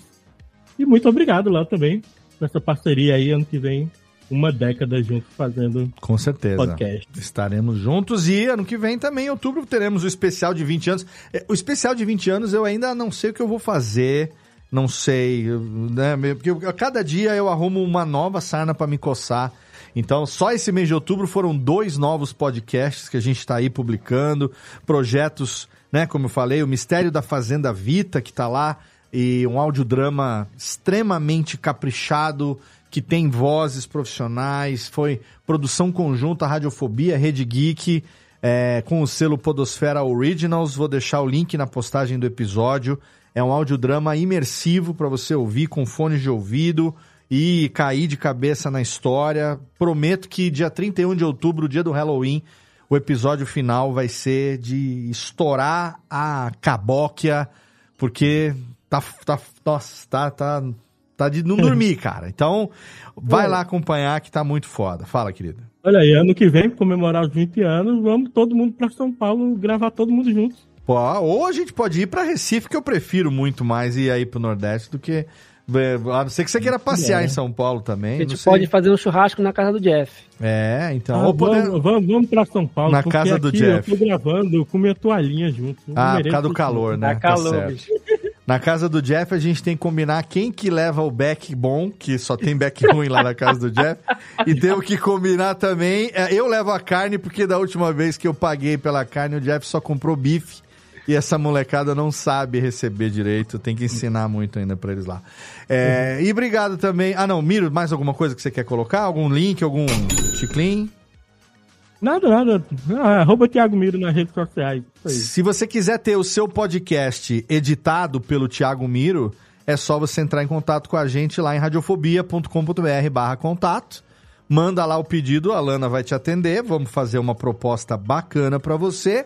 E aí você pode falar, olha, eu gostaria que o meu podcast fosse editado pelo Thiago Miro. E aí, vamos ver se né, o orçamento encaixar no, no cachê do Thiago Miro, né? Que é o editor, o primeiro editor do, do. Hoje, quem faz o primeiro corte do Nerdcast, olha aí. Você quer? Já, já é uma boa indicação que você vai ter aí um padrão de qualidade já há vários Pô, anos. eu le- lembrei, ó, falar aqui também que eu pô, tô muito satisfeito que eu tô editando o Horizonte de Eventos, né? Que é o podcast do Sérgio Sacani, que é, Isso! que é um cara assim, de uma inteligência completamente fora da realidade, que foi graças à mídia podcast que jogou ele pro alto, né? E eu, pô, caramba, eu tô editando o Sacani, sabe? Eu Exatamente. O Sérgio Sacani tá com a gente desde o ano passado e a gente tá editando lá o Horizonte de Eventos. Thiago Miro faz de ponta a ponta ali o Horizonte de Eventos. Agora voltando com nova temporada, novos episódios. E, cara, é só orgulho. Obrigado pela sua cumplicidade esses anos todos, meu velho. Obrigado Tamo demais. E obrigado também diretamente de Belém do Pará, meu amigo Vitor Estácio. Obrigado. Agora sim, momento para fazer o jabá da escola, que já tem matrículas abertas para 2024. Pode fazer aí que o espaço é. é todo seu, meu velho. Primeiro eu tenho que agradecer porque eu tô numa, numa sequência de gravar com pessoas que eu gosto muito. Já tinha gravado com, com o Thiago no outro programa, agora gravando com a Cafeína. É estranho, porque na, na, na podosfera o pessoal tem nickname, né? Como Sim. era lá no finado Mirk. Exato. Né? Então, chamar a cafeína de, de Drica, pra mim é muito intimidade. Eu tenho que chamar ela de cafeína. cafeína. Mas é, Drica é meu nome artístico, meu nome é pois cafeína. Pois é, então, tipo assim, pô, pauta livre, escutei ali. Viu? Mas é que você não faz parte, você não faz parte do Petit Comitê. Você uh, vai fazer a partir de bem. agora, porque no Petit Comitê a gente conhece a Drica pela arroba do Twitter, que é bebendo. Bebendo. Tá? O arroba bebendo. Arroba bebendo no X, Sim. né? No X. Então o Petit Comitê Sim. pode chamar ela de bebendo também. E aí, de, diferentemente dos colegas, eu não, não, presto serviços online, né? Os meus serviços são todos presenciais, não consigo ensinar a criança de ninguém à distância, né? Então, tem lá a arroba da escola, arroba escola Cezim. Né? O meu serviço de, de, fotógrafo também é presencialmente, mas aí o, o, Miro me lembrou de uma situação que é, se tu tens uma foto que só precisa que seja editada, tem lá meu portfólio, estaciolab.myportfolio.com, pode dar uma olhada lá nas minhas fotos. Link na postagem do episódio para você e eu recomendo que você siga sempre lá na postagem do episódio, você pega o Instagram da galera, porque o Instagram da galera é muito bacana para você poder acompanhar. Então, o Estácio, ele vira e mexe, bota making off do que ele tá fazendo, tem é, foto também ali do, do, do, portfólio, dos trabalhos que ele faz, eu acho fantástico. É, eu, eu tenho uma alegria muito grande de me cercar de pessoas extremamente competentes no que elas fazem, caprichosas, né? Eu gosto de pessoas que, como diria, como diria Cortella, fazem as coisas com esmero, né? Colocam aquele tomatinho cereja no espaguete ao alho e óleo só para dar um esmero, né? Eu, eu gosto disso. E, e o Estácio é, é um desses caras também. Obrigado, meu velho, mais uma vez. Eu que agradeço. E obrigado a você, querido ouvinte, você que me acompanhou, olha aí, em mais um episódio do curso de podcast, seja através do nosso canal, do curso de podcast no YouTube, youtube.com.br curso de podcast. Obrigado a todo mundo que acompanhou na live aqui. Nosso querido Guibaldi, o Guizão tá lá também. Edu Castanho chegou agora no final. Arthur Cobelos também. É, e todos os que eu já citei anteriormente. Obrigado demais por terem acompanhado essa live. Obrigado a você que nos acompanha no feed. Você que assina o feed desse podcast desde a época que ele se chamava Alotênica e agora continua me acompanhando aqui também no curso de podcast.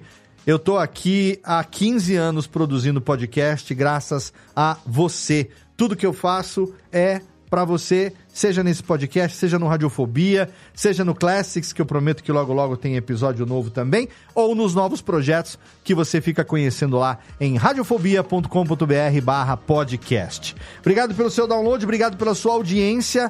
Siga todo mundo, os Instagrams estão lá na postagem do episódio. A gente se encontra no próximo episódio aqui e também nas redes sociais daqui a pouquinho. Um abraço na sua boca e até mais.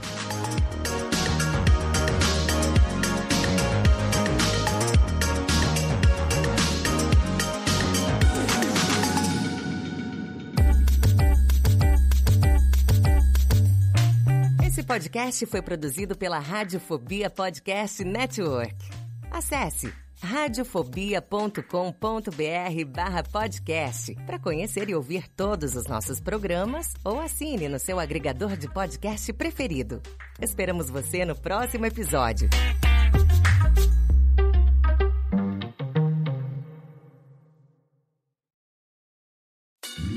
Oi, eu sou o Antônio Viviani e quero convidar você a ouvir o nosso podcast Voz Off. Desde julho de 2017, eu e meu amigo Nicola Lauleta temos o prazer de conversar com as grandes vozes do rádio, da TV e da publicidade do Brasil e trazer suas histórias até você. Se você, como nós, é apaixonado por locução, acesse vozoff.com.br e acompanhe nossos episódios aqui na Radiofobia Podcast Network.